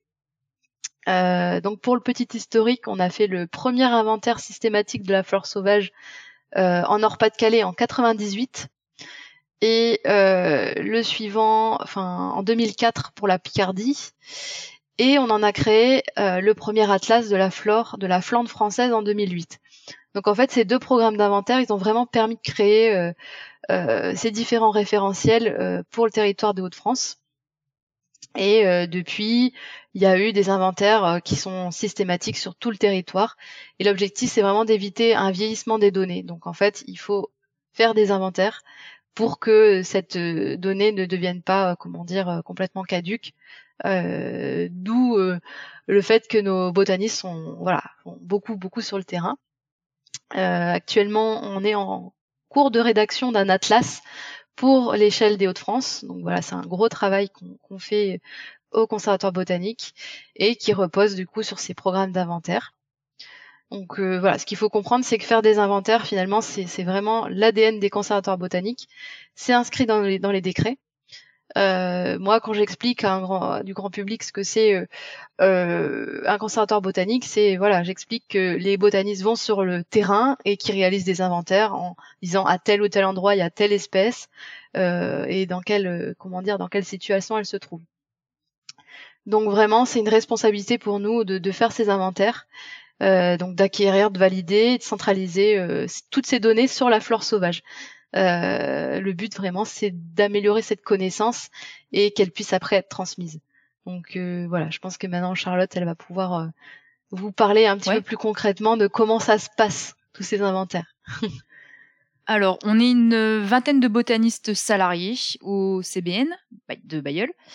Euh, répartis sur euh, Bayeul, Amiens et, euh, et, la Normandie à Rouen. Et donc pour nous, notre période un peu un peu chargée, c'est entre avril et septembre, au moment où en fait les plantes elles elles sortent, elles font leurs fleurs, et donc le moment où elles sont le plus faciles à déterminer. Et donc à cette période-là, on est ce qu'on dit sur le, c'est dans notre jargon, dans notre jargon, on dit qu'on est sur le terrain. Et on va passer donc plusieurs jours par semaine à sillonner notre région. Donc moi généralement j'oscille entre 3 4 jours par euh, par semaine de terrain. Et donc chaque botaniste a des projets très différents qui ont des objectifs différents. Et mais chacun de ces projets nous permet d'acquérir ce qu'on appelle de la donnée, c'est-à-dire de noter toutes les plantes qu'on observe et d'associer à ces plantes une localisation. Je vais pas vous expliquer. je pourrais vous expliquer toutes les missions qu'on a au conservatoire, mais il nous faudrait euh, très très très longtemps. Euh, donc, je vais juste vous expliquer une des de nos grosses missions, qui est la mission d'Atlas. Donc, son objectif de cette mission, c'est d'avoir pour chaque commune de notre territoire une liste le plus complet possible de toutes les espèces qui sont sur euh, une commune. Et donc pour cela, bah, on va commencer. On a généralement tous les ans une, un certain nombre de communes. Donc selon euh, selon les années, ça peut être 20 ou 30 communes. Et on va prospecter sur ces communes. On va avoir entre une demi-journée et une journée de terrain. Donc c'est assez court. Il faut être performant. Il faut pas trop traîner généralement. Euh, donc on n'arrive pas les mains dans les poches. Hein, on prépare bien notre terrain euh, à l'avance, généralement grâce avec euh, des photos aériennes, des cartes géologiques. On va également regarder quelles espèces ont été vues dans les années précédentes. Parfois, on peut remonter très loin, dans les années 90, même euh, encore au-delà, pour euh, pour essayer de retrouver ces espèces qui ont qui ont été euh, observées auparavant et pas revues depuis. Et donc, on va essayer d'observer, on va essayer de prospecter, pardon, tous les habitats qui sont présents sur la commune. Des habitats les plus naturels, forêts, zones humides, prairies, S'il y a des, des étangs, on va aller prospecter les étangs aussi, parce qu'il y a des plantes aquatiques qui poussent dedans. Donc des habitats les plus naturels aux plus artificialisés. Il faut surtout pas qu'on oublie de prospecter les trottoirs, les friches, les champs, les bords de voies ferrées et même les cimetières. Un bon inventaire communal, on doit forcément passer par, euh, par le cimetière de la commune. En fait, dans les cimetières, on va trouver les allées, les sépultures et les murs. Eh bien, c'est des milieux qui sont très minéraux, sur lesquels on va retrouver une flore tout à fait particulière.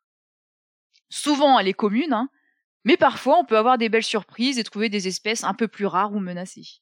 Surtout maintenant euh, avec euh, l'interdiction de l'utilisation des herbicides. Donc tout au long de notre inventaire, euh, de notre journée de terrain, on va noter toutes les espèces qu'on voit. Ça, ça, peut aller de l'espèce la plus commune comme la pâquerette ou le pissenlit, jusqu'à l'espèce hyper rare comme le liparis de Lezel. la plupart du temps, donc on arrive à déterminer les plantes sur le terrain, mais certaines sont un petit peu plus compliquées. Donc on, soit on prend des photos si ça suffit, ou alors on va euh, prendre un petit échantillon de la plante, ce qu'on a besoin en fait pour euh, pour euh, la déterminer. Ah, elle est, elle est pas mal la photo du cimetière là. bon par contre tout ça c'est c'est planté, hein, c'est pas c'est pas sauvage. Hein. Donc, Pour ceux qui écoutent euh, après, euh, Cléora vient de mettre une image de cimetière dans les dans, ah dans la chatroom. Pardon. pas de souci. Euh, donc euh, oui, parce que certaines espèces, on a besoin de vraiment agrandir ou d'avoir euh, d'avoir. Ouais, c'est ça. On a besoin de matériel de. C'est ça, de loupe binoculaire ou de microscope pour vraiment regarder. Parfois, il faut regarder la forme des grains de pollen. ou disséquer la fleur pour réussir à déterminer euh, à quelle espèce on a affaire. Et donc euh, sur le terrain, on a souvent euh, quelques outils avec nous, donc une petite loupe de botaniste, on dit aussi loupe de géologue qu'on a autour du cou. Euh, ça, faut surtout pas la perdre, sinon on est perdu pour la, notre journée, elle est perdue. Et puis on a aussi des bouquins qu'on appelle des flores, qui sont des livres de détermination. Donc généralement c'est des livres, euh, c'est pas le genre de livre qu'on lit juste avant d'aller se coucher. Enfin c'est un peu voilà, c'est des livres un peu compliqués. Euh, et ces livres nous permettent donc de, de déterminer les espèces euh, euh, qu'on a devant nous grâce à plein de plein de critères différents. Ouais, je, fais, je fais souvent l'analogie quand j'explique ce que c'est qu'une flore. C'est un peu comme un livre dont vous êtes le héros, sauf qu'à la fin, vous savez quelle espèce vous avez en face de nous. vous faites des choix. c'est ça. Ouais, non, c'est bien. Euh, et donc, euh, les espèces les plus rares et menacées, on va les localiser précisément grâce à un GPS. Et par contre, on va pas s'embêter de localiser précisément chaque ortie qu'on va croiser sur la commune. Mais ça reste important de savoir que sur la commune, on a de l'ortie. Une fois qu'on a fini notre journée, notre journée de terrain, c'est pas terminé. Euh, le lendemain ou le surlendemain, quand on retourne au bureau, il faut qu'on rentre toutes nos données dans notre base de données qu'on appelle euh, digital. Digital, euh, petit jeu de mots entre la plante et puis le, le, digital d'internet. Donc on rentre nos données dans, euh, dans cette base de données et ensuite elles sont vérifiées pour éviter au maximum que nos données, euh, qu'on rentre des erreurs de détermination euh, dans, dans notre base de données. Donc on a un super petit outil qui nous euh, prévalide en quelque sorte nos données, qui va nous dire tiens attention euh, cette espèce elle est bizarre, euh, c'est une espèce méditerranéenne, elle a jamais été vue dans la région, faudrait peut-être s'assurer qu'on s'est pas trompé. Et donc quand justement on a ça, on a une petite alerte et on a un botaniste ou un phytosociologue euh, expérimenté qui va venir euh, vérifier la donnée et par exemple demander des photos ou voire même demander euh, à ce qu'on retourne sur le terrain pour valider la, pour s'assurer que c'est bien que c'est bien cette plante qu'on a vue. Et une fois qu'elles sont validées, ces données, elles sont consultables sur Digital 2. Donc Digital 2, c'est notre système d'information. Donc en gros, c'est un site internet sur lequel vous allez avoir une carte des Hauts-de-France, et vous allez pouvoir, par exemple, voir toutes les communes qui vont s'allumer pour pour l'ortie. Hmm. C'est donc c'est grâce à ce travail. hein. Euh, ouais. ouais. bah, il faut surtout éviter de, faut surtout éviter d'intégrer des erreurs. Parce que sur une journée de terrain, on peut facilement rentrer euh, 200 200 données, donc 200 noms de plantes différents Et donc une erreur, une erreur de frappe, une erreur d'orthographe, ça peut vite, ça peut vite passer. Et donc la validation, c'est super important. Quoi. Et donc c'est ce travail d'inventaire qui va nous permettre derrière de déterminer si une, une espèce ou si une communauté végétale est très commune ou au contraire très rare. D'où l'importance en fait de de, de savoir que l'ortie est présente sur toutes les communes, sur toutes les communes, pour dire bah voilà l'ortie c'est sûr, on a toutes les observations pour dire qu'elle est très commune. Et le liparis de Lezel, on a toutes les données pour dire que c'est une espèce qui est très rare.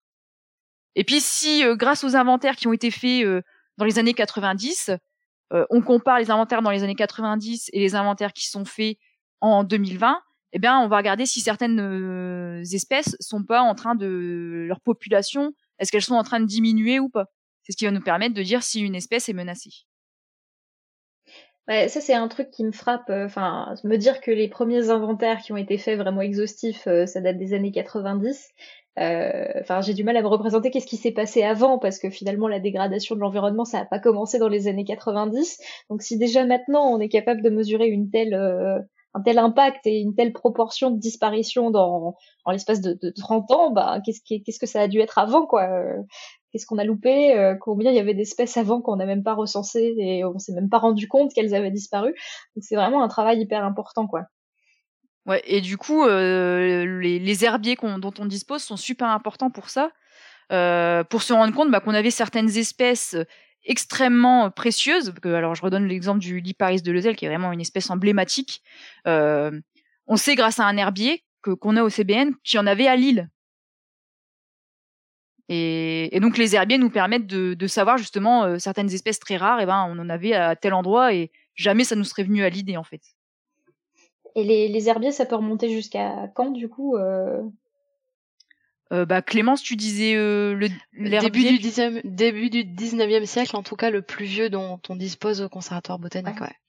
Ok. Donc oui, on, on en a pas mal du 19e. après, on a 20e et et puis pas Ouais, pas plus, pas plus ancien par contre. C'est déjà pas mal parce que. Oui, ça, pose, ça pose d'autres problèmes euh, de conservation, j'imagine, euh, ce genre de choses. Ouais, c'est tout un sujet aussi, ça, la conservation des herbiers. Euh, euh, c'est vraiment des documents très, très, très fragiles et qui peuvent se détériorer, notamment avec des petites bêtes qui vont venir les grignoter. Donc, on, on, a du, on a du boulot pour les, les préserver. Ouais. D'où, d'où toute cette logique de numérisation aussi pour préserver le patrimoine. Du coup, pour la petite anecdote euh, pour les herbiers, euh, une fois de temps en temps, pour euh, tuer les, petites bêtes qui, qui mangent nos, nos herbiers, il y a tous les botanistes du conservatoire qui font une chaîne humaine et on transporte donc nos herbiers et on les met en congélateur pour tuer les, petites bêtes. C'est le plus écologique. Finalement, c'est le plus écologique parce qu'avant, il y avait des pas mal de produits chimiques qui étaient utilisés mm. pour la conservation. Donc voilà, on évite on évite un maximum ces produits actuellement. Et puis, et... puis pour la personne qui, qui touche les herbiers, c'est pas terrible, quoi. Ouais. Ouais. Ok, bah, gros, gros travail aussi euh, de mettre toutes les planches au congélateur. euh, mais je pense qu'on fera un épisode euh, sur les, les, herbiers et la question de l'herbier. ça mérite un épisode entier, quoi. Euh, donc, donc, là, actuellement, les observations que vous avez mises sur Digital 2, ça ressemble quoi Ça correspond à quoi Combien de données actuellement? Eh ben, en fait, on est environ à 4 millions de données, enfin, certainement plus déjà euh, depuis que, que je l'ai écrit. Hein. Euh, donc vraiment, c'est un, un, beau paquet de données donc dans Digital 2. Euh, donc Digital 2, comme Charlotte elle le disait, c'est vraiment notre système d'information. C'est une base de données en fait qui est à disposition aussi du public, donc qui est consultable en ligne. Euh, donc peu importe le niveau, on peut se connecter à Digital. Euh, et noter la plante. On pourra voir si elle est présente par exemple dans sa commune. On pourra voir euh, euh, son écologie, si avec un petit texte, si elle est rare, si elle est menacée ou pas. voir des cartes. donc ça, c'est la possibilité de, de, consulter tout simplement. Mais on a aussi tout un tas de bénévoles qui ont des comptes euh, on leur crée des comptes pour qu'ils puissent eux aussi rentrer de la donnée. Donc là, en fait, on a parlé euh, des botanistes du conservatoire botanique qui, euh, qui rendent de la donnée, mais on a aussi beaucoup de, bénévoles qui, qui rendent ces données et qui sont hyper précieuses. Donc voilà, si, si vous êtes dans les Hauts-de-France et, que vous êtes, enfin voilà, que vous avez déjà un petit niveau en botanique, peut, on peut vous ouvrir un compte. On a, on a aussi d'autres, d'autres systèmes, mais je pense qu'on en parlera un petit peu après, donc je m'arrêterai là pour le moment. Ok. Euh, bah, du coup, moi, je me demandais si vous aviez euh, des exemples concrets de plantes ou d'espèces sur lesquelles vous êtes déjà intervenu et pour lesquelles euh, les actions ont eu une, une répercussion concrète. Euh, ouais, donc là, du coup, ce sera ma collègue Bertie Assé, donc qui est chargée de mission scientifique et qui est référente en conservation. Donc, on, parle de conservateur botanique, mais en fait, elle est seule sur la mission de conservation. Euh, en tout cas, enfin sur cette mission bien précise. Après, elle est aidée euh, par les botanistes qui lui ramènent, euh, par exemple, des graines qu'ils auront récoltées sur le terrain. mais voilà, elle va avoir un petit peu l'aide de nos jardiniers aussi qui qui travaillent sur le site. Mais, mais voilà, elle est seule sur sur cette sur cette mission. Donc, voilà, je pense qu'on elle, nous, elle nous a envoyé une petite capsule audio. Pascal, est-ce que tu es prêt à la diffuser? Le Conservatoire botanique national de Bayeul mène des actions de conservation pour préserver les espèces de son territoire d'agrément. C'est-à-dire que les botanistes vont sur le terrain pour réaliser une expertise sur l'état d'une espèce ou d'une population d'espèces et qu'ils vont proposer, si besoin, des actions de conservation à mettre en œuvre. Alors pour cela, on réalise des suivis plus ou moins réguliers euh, des populations. Donc on va compter les effectifs, c'est-à-dire, pour résumer, le nombre de plantes. On va regarder si cette plante fleurit, si elle se reproduit, est-ce que, c'est-à-dire est-ce qu'elle forme des descendants, est-ce qu'elle s'étend en surface? Et on va également évaluer si des menaces naturelles, euh, par exemple une dynamique de végétation trop forte, ou bien des menaces euh, liées à l'homme, euh, pèsent sur cette plante de tout ça, on va déduire soit que la plante se développe bien, soit qu'au contraire, il faut mettre en place des actions urgentes pour éviter sa, disparition. Donc, ben, lorsque les milieux sont gérés par un organisme gestionnaire, en général, celui-ci va pouvoir intervenir en mettant en œuvre une gestion spécifique appropriée à l'espèce. Donc, ça peut être une fauche tardive, un pâturage ou éventuellement une coupe d'arbres, d'arbustes qui sont aux alentours de, la plante et qui sont gênants. Par contre, lorsque les sites ne sont pas gérés, c'est un peu plus compliqué d'intervenir. Et donc là, il va falloir alerter les pouvoirs publics sur l'urgence de mettre en place une action de préservation. Les botanistes du conservatoire peuvent également réaliser une récolte de semences ou euh, de plants, hein, des, éclats de, matériel végétatif que, euh, que nous conservons au conservatoire, donc soit dans la banque de semences, soit en culture au jardin conservatoire. Euh, dans certains cas, lorsque les conditions écologiques mais aussi foncières s'y prêtent, on peut remettre des plantes dans la nature, donc en utilisant les semences conservées dans la banque de semences ou, ou au jardin. Alors soit on va agrandir une population qui n'avait plus assez d'individus, donc on va la redynamiser pour qu'elle puisse avoir à nouveau des échanges génétiques de qualité euh, et éventuellement que cette euh, population soit aussi plus attractive pour les insectes du fait qu'elle est, qu'elle est plus grande, elle va être plus visible et elle va être plus attractive. Donc elle va pouvoir, cette population, à nouveau se multiplier et c'est-à-dire former une descendance. On peut aussi recréer une population disparue. Donc, euh, on l'a fait, par exemple, pour la ciguë vireuse dans un, marais du Pas-de-Calais, on l'a fait pour le jonc rude, et on l'a fait aussi pour le millepertuis des marais. Donc, euh, concernant cette dernière espèce, donc euh, le millepertuis des marais, Hypericum elodes pour son nom scientifique, nous avons utilisé des plantes qui étaient en culture au jardin et on, a introduit ces, ces plants dans un, secteur, alors qui bien sûr euh, convient d'un point de vue écologique hein, à l'espèce, mais surtout un secteur qui est géré, qui est en réserve naturelle régionale. Euh, ce lieu d'introduction, il n'a pas été choisi au hasard parce qu'on est, on est proche, on est à un kilomètre et demi d'un secteur où la plante était encore visible dans les années 70, mais la construction d'un lotissement a conduit à la disparition de la plante. Donc cette introduction, ben, on l'a réalisée en 2018. on a tout simplement planté hein, le millepertuis dans le sol sur des sur des pourtours de mares. Et depuis, ben, les suivis réalisés chaque année ont montré une belle extension de la plante avec des taux de fleurissement et de production de graines assez importants. Donc là, on peut vraiment parler de succès pour cette action de conservation. Alors toutefois, je, voudrais vraiment insister sur le fait que ce, type d'action, hein, de remettre des plantes dans la nature, ça doit vraiment rester une solution ultime. La priorité, c'est bien de maintenir les espèces en bon état et d'éviter qu'elles ne disparaissent. Super. Moi, ça, c'est un exemple concret du coup de ce qui peut être fait. Et je pense que c'est important ce qu'elle dit à la fin de la capsule, euh, souligner le fait que c'est important de conserver les milieux plutôt que de, s'évertuer à réintroduire. Euh, il me semblait que euh, au conservatoire, du coup, vous aviez aussi une sacrée réserve de graines, du coup, de toutes ces espèces sur lesquelles vous travaillez. Oui, alors c'est assez impressionnant. Donc il y a 34 millions de graines qui sont conservées au siège à Bayeul, euh, donc euh, tout simplement dans huit réfrigérateurs et congélateurs. Donc euh, on se dit bah comment tout ça ça peut bah, ça peut rentrer? souvent ce qu'on dit aux gens c'est que bah, les graines c'est pas des noix de coco, hein, donc voilà elles sont toutes petites et il y a tout un processus voilà pour qu'elles soit réfrigéré et congelé dans, les meilleures conditions. Donc c'est Bertie qui s'occupe euh, de, toute cette euh, logique là.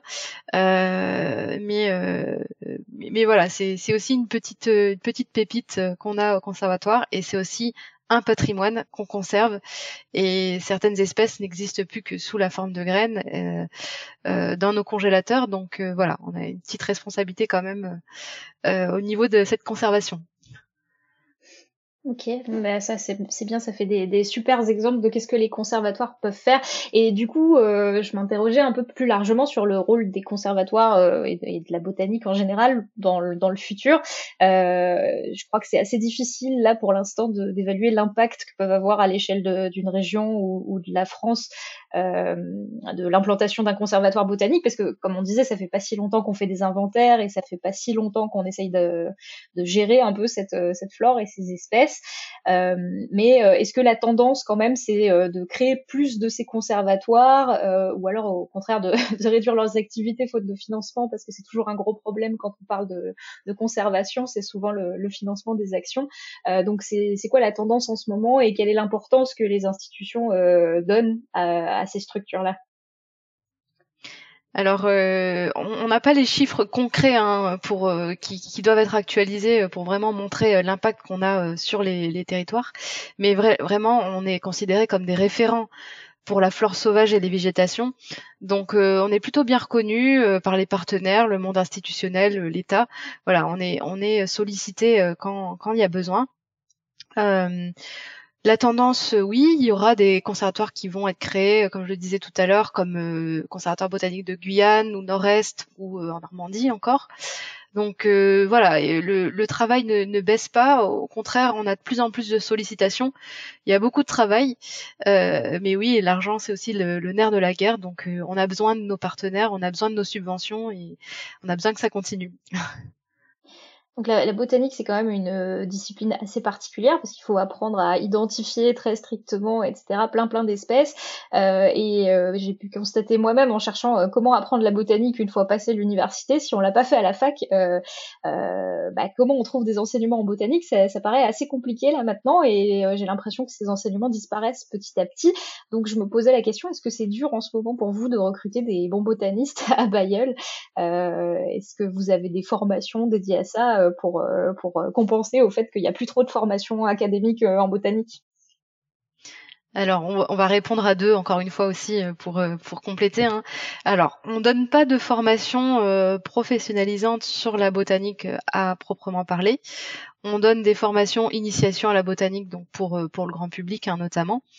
donc, c'est vrai qu'il y a peu peu peu de formations pour devenir botaniste. Donc, parfois ça peut être difficile euh, de, recruter, mais par contre les, les conservateurs botaniques sont quand même attractifs, donc euh, les botanistes souvent ont envie de venir travailler chez nous, donc ça c'est un, bon point. moi, moi, ce que je pense aussi en général, c'est que je, crois qu'il y aura euh, certainement des, des nouvelles, euh, les nouvelles générations vont avoir envie aussi peut-être de s'intéresser à tout ça. J'ai l'impression que les métiers de la nature, euh, voilà, ça plaît. Alors la botanique en tant que telle, j'en sais rien, mais en tout cas, on y travaille. Donc voilà, on a aussi un travail nous de donner envie et de, montrer que la botanique c'est pas euh, comment dire une vieille discipline qu'on apprend que dans les livres. Enfin voilà, il y, a pas mal de clichés autour de, tout ça. Euh, donc j'ai des collègues aussi qui donnent des cours, donc ça peut aussi euh, donner envie. Et nous, on vient aussi proposer nos enseignements. Donc, bah, par exemple, Charlotte, qui, est là ce soir, bah, on donne des cours. Donc, je pense que sur cette question-là, elle va être un peu plus précise que moi. voilà, bah, du coup, Charlotte, je te laisse compléter. Euh, je vais d'abord répondre sur euh, est-ce qu'on trouve facilement des, des botanistes euh, Est-ce qu'on recrute facilement des botanistes? Bah, J'ai envie de dire que la botanique, c'est un microcosme, c'est un peu un marché de niche. Donc d'un côté, ça peut être compliqué pour un jeune botaniste de, de trouver une place. Et c'est également compliqué pour une structure de trouver des botanistes. Il faut qu'on arrive à se rencontrer en fait. Ce qui est sûr, c'est que si vous cherchez un poste de botaniste, pas la peine de vous rendre à Pôle Emploi. Euh, le conseiller va vous regarder avec euh, des gros yeux et vous proposera probablement plus des, postes euh, d'horticulteur ou, ou architecte paysager ou peut-être même jardiland ou gamme vert. Hein, Mais sinon, sinon au niveau des, des formations, il existe des, des nombreuses formations BTS, BTS, licence pro, master en écologie. Mais en fait, la plupart restent très généralistes. Euh, moi, j'ai fait un master à Lille, un master en écologie à Lille, et j'ai eu des cours. Euh, J'étais que intéressée par la botanique et la phytosociologie et toutes les matières qu'il y a autour, et j'ai eu énormément de cours euh, de reconnaissance sur les oiseaux, sur les insectes, euh, les mammifères, les amphibiens. Bon, j'ai un peu honte parce que depuis, j'ai tout oublié. Je suis incapable de reconnaître les chants des oiseaux et euh, identifier les amphibiens. Avant, je savais plus ou moins me débrouiller. Maintenant, c'est limite si je sais reconnaître un crapaud d'une grenouille. Euh, bref, mais généralement, c'est euh, c'est les matières qui intéressent le plus les étudiants en fait. J'étais on était, j'étais un petit peu euh, le vilain petit canard. Euh. Enfin, bref. Euh, et donc aujourd'hui, je suis passée du statut d'étudiante à professeur. Et généralement sur une promo, donc je, je, je, donne des cours en, dans des deux masters d'écologie à Lille, des cours de phytosociologie. Euh, et donc sur une promo de 20 étudiants, on va avoir euh, deux, trois botanistes à tout casser, enfin, futurs botanistes euh, à tout casser. En tout cas, ce qui est sûr aussi, c'est que pour devenir un bon botaniste, pour espérer trouver derrière un, un, un job en tant que botaniste, c'est que les formations universitaires, bah, malheureusement, ça ne suffit pas. Il faut vraiment s'impliquer dans sa vie personnelle. Le meilleur euh, meilleur conseil que je peux donner, c'est euh, de participer à des sorties nature sur son temps perso avec euh, des associations. Déjà, c'est un bon moyen pour se former et c'est aussi un bon moyen pour se faire connaître et pour rentrer dans le dans le réseau en fait de du domaine de l'environnement qui est vraiment, comme je disais, c'est un microcosme. Tout le monde se connaît et tout le monde connaît tout le monde. Donc, en participant à des sorties comme ça, c'est comme ça qu'on se forme. Donc pourquoi? Donc euh, il faut contacter euh, les assos naturalistes euh, et puis participer à des sorties des, des, conservatoires botaniques, hein, du conservatoire botanique de Bayeul.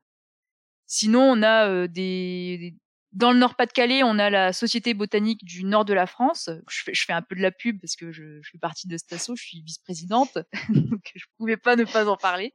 Euh, donc c'est une association qui a merci. donc c'est une association qui a pour vocation de réunir tous les botanistes amateurs, professionnels, débutants ou expérimentés, et donc de se réunir pour discuter euh, BOTA sur des sites euh, euh, parfois exceptionnels, hein, faut le dire. On, essaie de d'aller sur des sites pas forcément facilement accessibles au public. Et donc il y a des sociétés botaniques dans la plupart des régions de France, donc il faut pas hésiter à, à les contacter ces, ces associations. Et puis je voulais je voulais surtout insister sur le fait que la botanique c'est un métier mais c'est aussi une passion qui est euh, vécue par plein de gens. Et on a des très bons botanistes qui sont euh, des, des alors amateurs entre guillemets, hein, parce qu'ils ont des niveaux de dingue. Et ces gens, ils sont, euh, ils sont pharmaciens, ils sont dentistes, ils sont profs de maths, ils sont retraités. Euh, on a beaucoup de botanistes qui, à la base, botanistes professionnels, qui à la base n'étaient pas du tout dans le métier. Donc, euh, ouais, c'était leur passion à côté et un jour ils se sont dit, euh, je vais être botaniste. Je me lance. Ouais. Ok. et puis il y a aussi. Euh... Oui, vas-y, finis. Bah, je veux donner mon, mon donner, enfin, vous expliquer un petit peu mon parcours. Euh, moi, quand j'étais au lycée, je savais que je voulais travailler dans, l'environnement, que je voulais être sur le terrain, et on me disait euh, deux choses il n'y a pas de boulot. Alors c'est totalement faux, et euh, tu gagneras mal ta vie. Ça aussi, je suis pas tout à fait d'accord. Euh, ça va, je vis bien. Donc il faut pas. Je, je, trouve qu'on décourage beaucoup les beaucoup les gens en fait pour travailler dans ce milieu. Et je trouve ça très dommage. Ok, euh, message entendu euh, pour les auditeurs. euh, c'est souvent une question que, que, je me pose en fait, euh, à, à, mon sens, et par rapport à tout ce qu'on dit, ça me semblerait important de préserver le métier de botaniste, et pourtant les, les formations ont eu tendance à disparaître ces dernières années. Alors est-ce que le but c'était de se dire on va s'en sortir avec des, des, amateurs éclairés dont c'est pas le métier principal, mais dont c'est une passion à côté, ou est-ce que c'est vraiment une profession qu'il qui, faut sauver quoi? C'est quoi votre avis sur la question un peu? Sauvons les botanistes. ah oui, non, mais c'est sûr. C'est, enfin, c'est, comment dire, les, deux sont super importants, quoi. On a à la fois besoin des amateurs qui, qui, qui viennent euh, donner, euh, la donnée, comme je disais tout à l'heure. Hein. Euh, notre réseau euh, nous envoie beaucoup, beaucoup de données et on en a, on en a besoin. Mais, mais voilà, il y a, y a besoin aussi des pros euh, qui vont les encadrer aussi et qui, qui vont s'occuper de, de faire ça aussi à, à temps complet, quoi. Donc, bah, je encore une fois, je pense que Charlotte euh, aura son mot euh, à dire là-dessus. Je suis d'accord enfin, avec Clémence. On dépend les uns des autres. Euh, L'un ne peut pas ne peut pas se passer de l'autre. Les amateurs sont, enfin les amateurs, euh, les amateurs éclairés euh, sont dépendants des professionnels pour plusieurs choses. D'abord, c'est nous qui centralisons les données. Donc c'est bien beau s'ils ils rentrent des centaines d'espèces dans leur petit calepin, mais s'ils gardent ça pour eux, ça n'a vraiment aucun intérêt. Donc nous, on est là pour centraliser les données. Le conservatoire est là pour centraliser des, les données. Et les botanistes sont là pour euh, s'assurer qu'il n'y ait pas d'erreur dans leur détermination. Ça peut arriver. Nous, nous, en tant que botanistes professionnels, on fait, des erreurs. Euh, donc, un amateur peut en faire également. Donc, nous, on va euh, valider ces données comme on les valide pour nous, les professionnels. Sans ça, ça pourrait être l'anarchie. Certaines personnes pourraient voir, un cocotier en plein milieu de, en plein milieu de Bayeul, alors que c'est totalement impossible. Et puis, on a aussi, ils sont aussi un peu dépendants de nous parce que on va les, on va les former, on va vraiment tout faire pour qu'ils évitent justement de faire euh, le plus d'erreurs, pour qu'ils évitent de faire des erreurs. Et donc on a créé ce qu'on appelle au CBN euh, des collectifs. Donc le but c'est de réunir tous les gens qui sont intéressés par un thème. Donc on a plusieurs collectifs. On a forcément le collectif euh, botanique qui va traiter des, des, plantes vasculaires. On a un collectif euh, phytosociologie qui va traiter donc des communautés végétales. On a un collectif sur les caracées. Les caracées c'est des, euh, des algues vertes d'eau douce et on a un collectif sur les bryophytes. Donc les bryophytes, c'est les mousses. Donc ces collectifs, ils ont vraiment pour but de partager nos connaissances avec nos bénévoles. D'un autre côté, nous professionnels, on dépend des amateurs puisqu'ils vont nous remonter toutes leurs données d'observation, toutes leurs données, toutes leurs observations de taxons. Donc là, j'ai pris quelques chiffres. Euh, sur la période de juillet-septembre 2021, on a 87 bénévoles qui nous ont rentré 5098 observations. Donc on peut se dire si tous les trois mois on a euh, euh, un peu plus de 5000 observations, ça devient un chiffre vraiment important euh, au fur et à mesure quoi, et on peut pas s'en passer. Effectivement, c'est intéressant. Alors justement sur euh, ces, ces, touchez pas que des gens qui sont forcément intéressés et qui pratiquent la botanique. Vous faites aussi beaucoup pour toucher et sensibiliser le, grand public à ces enjeux. Est-ce que Clémence, tu peux nous parler un peu de tout ce que vous proposez pour pour les futurs auditeurs qui viendraient visiter le conservatoire alors oui, comme je disais euh, au début du podcast, on, accueille énormément d'écoles.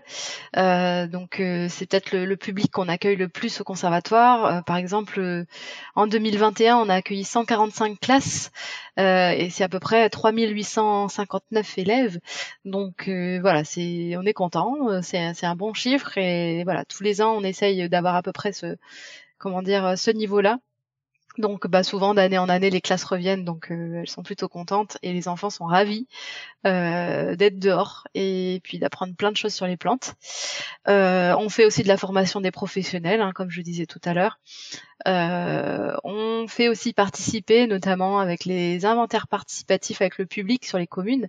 Donc là, tout simplement, on leur apprend à faire un inventaire comme un botaniste le ferait, donc bon, à, une échelle un peu plus, un peu simplifiée. Et euh, on essaye aussi d'outiller les associations locales qui pourraient aussi elles faire des inventaires à leur échelle. voilà, c'est aussi pour sensibiliser au métier, comprendre comment nous on fait, etc. Et euh, ben, on a aussi la communication. Hein. Je prêche un peu pour ma paroisse, mais ça reste quand même un, outil important. Euh, les réseaux sociaux où on diffuse des anecdotes botaniques. Euh, on voilà, on diffuse un maximum d'infos sur ce qu'on fait. On essaye de faire comprendre. voilà, on est une structure qui est très technique, qui qui est de, de, haut niveau, mais voilà, on, a vraiment envie que ça passe auprès de tout le monde pour que voilà, on parle de flore sauvage un peu plus dans nos vies. Se lancer sur TikTok. Ah, pas encore. Il y, a une barrière euh, psychologique, euh, quelque chose, non?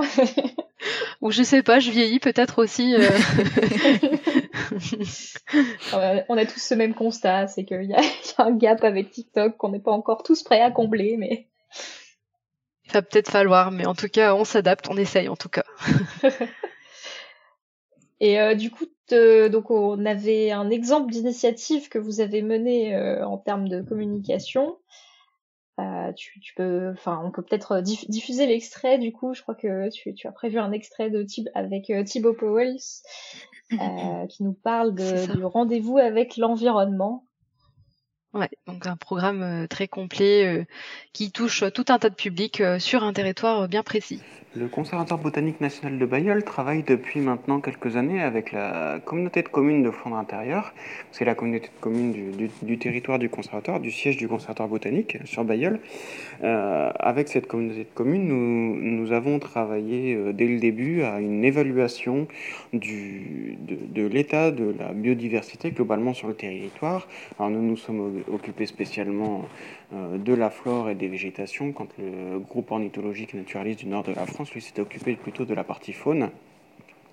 Euh, de par ces actions, nous avons ensuite travaillé à la rédaction d'un carnet intercommunal de biodiversité par euh, commune et où chaque commune retrouvait en fait une, fiche qui présentait un petit peu les éléments naturels caractéristiques du territoire, euh, les espèces, mais également aussi un indicateur sur l'état de la connaissance sur le territoire avec des notions d'éléments euh, pour savoir s'il faut actualiser ou non ces données, s'il y a des intérêts, euh, des particularités spécifiques sur, ce territoire communal.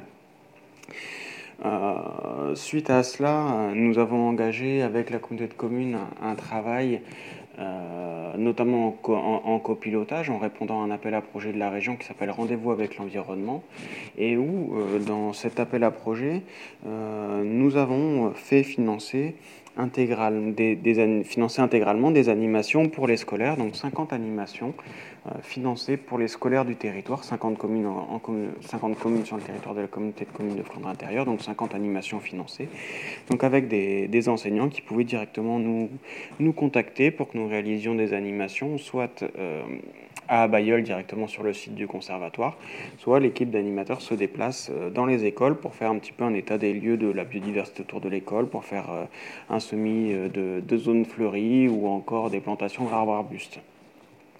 Un, autre volet de, cet élément et de ce partenariat, c'est également la réalisation d'inventaires participatifs sur le territoire, donc hein, toujours pour travailler au final avec le grand public sur la notion d'inventaire, sur la réalisation d'inventaire et pour participer à l'amélioration de la connaissance euh, de la flore sur le territoire de la communauté de communes. Euh, c'est également euh, la réalisation d'ateliers sur des actions à mener pour favoriser la biodiversité au jardin, euh, des actions sur euh, quelles espèces planter, où, euh, planter, et planter, comment planter, où s'approvisionner, quelles notions notamment liées à la marque végétale locale, hein, quel apport de la marque végétale locale qui certifie des végétaux d'origine sauvage et locale. pour, pour planter dans, dans son jardin, mais aussi sur la conception de mares et l'importance de l'eau au jardin, sur l'importance des insectes au jardin et comment les héberger. Donc tous ces différents éléments-là qui ont été abordés lors d'ateliers qui ont été réalisés en soirée sur le territoire de la communauté de communes. Et puis enfin, avec la communauté de communes, on, a travaillé également avec les entreprises, notamment, euh, à faire euh, des chantiers de plantation au sein des entreprises avec les équipes salariées sur le temps de travail pour permettre, d'une part d'avoir de, la, cohésion d'équipe, hein, c'est un des éléments, mais surtout pour pouvoir favoriser la biodiversité au sein des, structures, pour pouvoir, entre guillemets, exploiter euh, les réserves foncières des entreprises et puis euh, un travail également avec les élus, euh, où notamment nous avons organisé une visite de site avec les élus, les techniciens, euh, pour avoir des idées un petit peu de comment favoriser la, biodiversité dans la gestion des espaces verts. Alors que ce soit par la gestion des eaux pluviales, mais également par la mise en place de, de zones de fauche plutôt que de zones de tonte, de rationalisation, euh, de gestion des espaces verts, donc tous ces éléments qu'on regroupe souvent dans, l'aspect gestion différenciée. Et donc ces éléments-là sont des éléments qui ont été extrêmement euh, intéressants et, pour, pour les élus. Et donc ça, ce sont des, choses qui, sont, qui qui seront renouvelées, hein, notamment de par euh, l'arrêt des traitements phytosanitaires dans les, stades et terrains de sport et donc comment euh, le conservatoire aussi pourra euh, accompagner les, équipes d'élus, de techniciens sur ces dynamiques-là. Donc on est, vraiment dans, cet aspect de partenariat avec la communauté de communes, dans un aspect de vulgarisation, clairement, la, de la connaissance scientifique, donc avec les travaux des, des, botanistes qui vont sur le terrain, etc. Et puis comment, grâce à ces travaux, on peut euh, sensibiliser les publics, on peut euh, sensibiliser et agir avec les élèves, on peut intervenir dans le monde de l'entreprise, on peut euh, travailler avec les élus pour faire prendre en compte cette biodiversité grâce aux disciplines de, de l'écologie et de la botanique. Voilà, donc c'est un, petit exemple euh, d'action euh, que mène euh, le conservatoire, notamment avec la communauté de communes de Fond intérieur, mais comme il pourrait également le mener avec, d'autres collectivités, comme on le mène également avec d'autres collectivités, notamment sur les atlas de biodiversité communaux, et, et d'autres collectivités avec qui on pourrait travailler plus spécifiquement sur, sur les aspects d'éducation à l'environnement, de sensibilisation, alors d'éducation à l'environnement, des scolaires certes, mais, mais de tous les publics Hein, on est éduqué euh, et on s'éduque tout au long de la vie.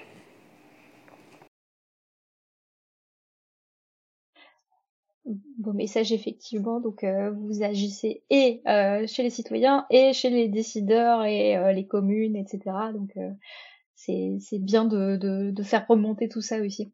Juste une petite question dans la chatroom, euh, quelqu'un qui disait euh, maintenant on sait que les plantes c'est aussi des interactions avec des insectes, des interactions avec des champignons, et il demande si vous travaillez aussi avec des mycologues, donc des spécialistes des champignons, et des entomologues, euh, donc des spécialistes des insectes. Alors, est-ce qu'on travaille avec eux ou est-ce que nous aussi on est experts en entomologie? Ah bah, euh, les deux. Est-ce que, est-ce que vous avez des gens qui travaillent sur ces questions au conservatoire ou est-ce que c'est quand même, ça reste un peu à part Non, alors euh, on n'a pas d'entomologue euh, au conservatoire botanique. Après, on travaille avec eux. Enfin, ça reste, voilà, ça reste des, des partenaires, mais directement non. je pense qu'il y a la, pareil, la même question pour les champignons. Alors c'est pareil. en fait, on travaille on travaille avec la, Société mycologique du nord de la France pour euh, les questions des champignons. C'est une thématique sur laquelle on va devoir travailler de plus en plus, par contre. Pour le moment, on s'appuie sur la société, euh, euh, la société, la société mycologique du nord de la France. Ok. Donc c'est deux communautés très distinctes qui tendent à se mélanger de plus en plus, c'est ça? Euh, oui, alors de toute façon, il n'y a pas de frontière entre les disciplines, mais c'est vrai qu'il faut aussi pouvoir se concentrer sur une chose bien particulière euh, pour euh, aller au fond des choses, je pense. voilà, autant qu'il y ait des experts un peu en tout et qu'on échange entre nous, mais, mais que chacun aussi puisse avoir une, une fonction de pointe finalement. Et on parlait réseaux sociaux, etc. Est-ce que vous faites aussi des visites virtuelles, genre euh, avec une petite caméra, vous vous baladez avec des, des petits ateliers ou des trucs comme ça, non? Alors, euh, on a une visite virtuelle des jardins. Donc, si vous voulez aller voir sur notre site, euh, vous allez pouvoir voir euh, avec la carte, avec avec la carte un petit peu à quoi ressemblent les jardins. Donc, ça a été fait il y a quelques années, mais voilà, ça pourrait vous donner une idée. On essaye de développer un petit peu les vidéos. Alors, pour le moment, c'est c'est à petite échelle. Hein. On fait on fait des petites vidéos courtes et, un peu pédagogiques, mais oui, on, aimerait bien développer un peu plus cet aspect-là. Après, l'idée c'est que les gens continuent à venir, à venir nous voir quand même. Donc euh, euh, voilà, euh, on, est pour le digital, mais on est aussi pour les contacts quand c'est possible. Ok. Du coup, pour euh, compléter cet euh, éventail un peu de questions sur la conservation la euh, botanique, concrètement, qu'est-ce qu'une personne random qui écouterait l'épisode au hasard pourrait faire après l'épisode pour contribuer elle aussi à préserver la flore ou à soutenir les activités du conservatoire? Alors déjà, bah, s'intéresser tout simplement à la flore, c'est déjà énorme. Déjà, se pencher sur la question, c'est déjà bien. Visiter notre site internet parce qu'il y a plein de ressources aussi à consulter en ligne. Euh, pareil, nous remonter de la donnée si vous êtes déjà amateur et que peut-être vous avez jamais transmis vos données. Alors euh, euh, là, renseignez-nous, enfin rapprochez-vous de nous, on, vous donnera la marche à suivre. par contre, si vous êtes novice et que vous avez quand même envie de, remonter un peu de données sur les plantes, on a aussi un, site de sciences participatives, donc multi avec un comment dire un portail multi-espèces, c'est-à-dire par exemple vous avez vu je sais pas, euh, telle espèce à tel endroit et que vous êtes sûr que c'est cette plante-là, vous pouvez remonter la donnée avec euh, une petite photo, euh, la localisation, une petite description. Donc nous, c'est toujours intéressant. on a développé aussi des sites pour des espèces en particulier comme le gui, la marguerite et le nénuphar blanc. Donc bah, c'est des opérations qui sont qui sont terminées pour le moment, mais rien n'empêche de, de continuer à remonter de la donnée. Par contre, pour le le territoire des Hauts-de-France, pour le moment, en tout cas, pour euh, pour euh, pour nous c'est ça. Après vous pouvez vous, vous rapprocher d'autres conservateurs botaniques nationaux. Euh, et puis bah, venir aussi chez nous si vous avez une classe, n'hésitez pas à faire un voyage de classe et, et réserver une animation, pourquoi pas. Euh, et puis si vous pouvez agir chez vous.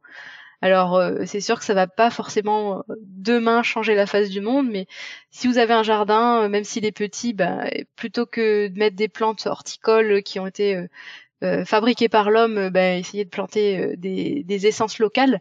Alors il y a la marque végétale locale, vous pouvez aller voir sur internet ce que c'est. Donc c'est une marque qui, qui, permet en fait de, de, respecter un certain cahier des charges qui prouve euh, que la plante est d'origine locale euh, et sauvage. Euh, donc voilà, donc pas tout simplement acheter le mélange de, de de, de de, fleurs qui sont pas forcément sauvages et, euh, qui sont génétiquement euh, modifiées. Donc euh, voilà, ça part d'une bonne intention, mais mais c'est pas c'est pas le mieux. on a aussi à Bayeul une grainothèque. Alors ça fonctionne comme une bibliothèque. Vous pouvez venir emprunter des graines de fleurs sauvages à Bayeul. Vous les semez chez vous et bah, si ça pousse, vous venez nous ramener de la semence l'année d'après. Alors bah là, ça marche que pour euh, euh, pour euh, le territoire, comment dire, des Hauts-de-France, hein, parce que si quelqu'un du, du, sud vient pour prendre des graines, bah ça ça va pas fonctionner parce que c'est c'est pas génétiquement tout à fait les mêmes comment dire les mêmes caractéristiques. Euh, voilà, donc euh, je pense qu'il y a des petites choses à faire au jardin, tout simplement. Et puis euh, sinon, bah continuer à s'intéresser, s'émerveiller, et puis bah quand vous le pouvez, transmettre ce que vous savez aux autres, ce sera déjà énorme. bah merci, je pense qu'ils vont repartir avec plein d'idées là à la fin de cet épisode. Euh, du coup, comme on arrive à la fin de l'interview, je pose les deux traditionnelles questions de fin d'interview à vous deux. Alors la première, c'est quelle est la question qu'on vous pose tout le temps et à laquelle vous êtes lassé de répondre? Bon bah je, je, je me lance euh, et puis je laisserai Charlotte euh, dire après. Euh, bah c'est peut-être euh, c'est peut-être bateau ce que je vais dire, mais bon en tout cas il n'y a jamais de questions bêtes ou questions lassantes. Moi je parle en tant que chargée de com et en tant que plutôt avec la casquette sensibilisation où voilà on a vraiment envie que les gens viennent nous poser des questions et, au contraire voilà on, on, on aime bien y répondre. Alors on peut pas toujours, mais on essaye. après, il y a une question qu'on nous pose de plus en plus, et notamment les médias aussi. c'est l'impact du changement climatique sur les plantes sauvages. Alors pour le moment, c'est un peu compliqué d'y répondre, donc bah voilà, j'aime pas trop cette question, les collègues non plus, parce que en fait, on n'a pas encore beaucoup de répondre, de comment dire, on n'a pas encore beaucoup de recul euh, pour répondre à, ça de manière euh, scientifique. Donc euh, oui, il y aura des impacts, mais lesquels et dans quelle comment dire proportion, on ne sait pas trop. Et la deuxième question, bah, je pense que Charlotte, ça ressemblera un peu. C'est est-ce que la plante, elle se mange? Et si c'est non, bah la personne, bon bah dit oh bon bah c'est nul. voilà, ça me rend un petit peu triste parce que voilà, les plantes, elles n'ont pas forcément besoin d'être utiles pour exister. Donc euh, voilà, j'aime bien rappeler que la plante a le droit d'exister euh, pour, elle-même et pour sa valeur intrinsèque, tout simplement. À moi Vas-y, fais-toi plaisir. Euh, ouais, je vais me lâcher. J'ai une question qui me revient, mais oh, très très souvent et et même des personnes de ma famille me l'ont posé. Et je crois qu'ils ont arrêté. C'est bon, je pense qu'ils ont compris. Donc cette question, c'est j'ai des pucerons sur mes rosiers. Comment je peux faire pour m'en débarrasser? Euh, Donc généralement, je réponds euh, que je ne fais pas de jardinage et je ne suis pas horticultrice. Et en plus, je suis probablement la personne la moins bien placée pour répondre à cette question, parce que dans mon jardin, je laisse faire la nature. Euh, je tombe rarement la, ma pelouse. Donc à la limite, ce que je répondrais vraiment, c'est moi je laisse les pucerons si mon rosier y crève, bah, je mettrai un sureau ou un noisetier bien de chez nous, végétal local, un truc du genre. Euh, voire même, euh, bah, il crève, bah, c'est tout, euh, je le remplace pas et puis, et puis on verra ce qui pousse à la place. et puis, sinon, je rebondis sur, sur ta question, Clémence, à quoi sert, quoi sert une plante? Est-ce qu'elle se mange? J'aime bien comparer les, notre patrimoine naturel à notre patrimoine historique personne ne viendrait à n'oserait demander à quoi ça sert de conserver le, Louvre ou le château de Versailles, ça paraît naturel, ça paraît évident. Bah, notre patrimoine naturel, donc euh, les, plantes et la faune, bah, c'est exactement pareil. Faut pas se poser la question. C'est un patrimoine qui est inestimable et il faut le conserver pour ce qu'il est et pour rien d'autre. Je pense, je pense que c'est un, un, beau message. et euh, du coup, à l'inverse, quelle est la question qu'on vous pose jamais, mais à laquelle vous auriez bien aimé répondre un jour? Bah, j'ai pensé à quelque chose euh, peut-être tout bête, c'est on me demande jamais pourquoi bah, pourquoi est-ce que tu aimes bien les plantes? Enfin, et, et, j'aime bien y répondre parce que euh, bah, tout simplement parce que j'aime le monde vivant, j'ai envie de, de, transmettre aussi tout ça euh, via via ma fonction conservateur botanique. Euh, voilà, euh, on a l'impression qu'elles sont immobiles, qu'elles qu'elles servent à rien, mais mais pourtant voilà elles ont elles ont toutes leurs petits secrets et finalement on a encore certainement découvert très peu sur elles et, et puis voilà, il y a vraiment une belle diversité. Euh, une poésie aussi et une beauté euh, autour de ces plantes sauvages. Je précise sauvages. Hein. Euh, et puis elles ont, elles, voilà, c'est vraiment notre quotidien. On a tendance à les oublier et elles font un peu partie du décor, mais mais je pense que personne ne pourrait vivre sans elles. Et toi, Charlotte, du coup? C'est beau. euh, alors moi, j'avais, au début, je savais pas trop pas trop quoi répondre à cette question. Et en fait, j'ai un collègue qui m'a qui m'a soufflé ça. Donc cette question, c'est quoi une plante? Donc ça revient un peu euh, à ce que tu dis, euh, Clémence. C'est une question que qu'on pense bête à la base, hein. mais euh, en fait, les gens ils voient des plantes euh, tous les jours dans leur jardin, sur leur balcon, un pot dans leur à l'intérieur de leur maison. en plein centre de Paris, entre les dalles de béton, il y aura une plante quelque part, ou en plein milieu de l'autoroute tout le monde pense euh, connaître ce que c'est une plante et, en plus euh, pense que c'est inutile aussi, oui, comme tu as dit Clémence. Et, euh, et globalement, parce que les, gens s'en foutent un peu de savoir ce que c'est une plante. c'est une discussion que vous avez déjà eue d'ailleurs avec Marc-André Sellos, donc on va pas revenir dessus. mais du coup, si je me suis dit, mais en fait, si quelqu'un me pose cette question, euh, je saurais pas par où commencer. Parce que les plantes, c'est un monde tellement différent, tellement, tellement à part, c'est un règne différent de celui des animaux. Euh, donc il faut vraiment réfléchir différemment pour comprendre une plante. Euh, les plantes, elles vont euh, vivre, se reproduire, se nourrir et respirer de façon complètement différente, voire même à l'inverse de nous, d'une façon inverse à la nôtre. Et donc ça signifie que les plantes, elles ont inventé une manière différente d'être vivant. Et donc finalement, mon collègue, il a, fini par dire, pour trouver des êtres vivants d'autres formes de vie, il n'y a pas besoin de scruter l'espace, il suffit tout simplement de baisser les yeux vers la Terre.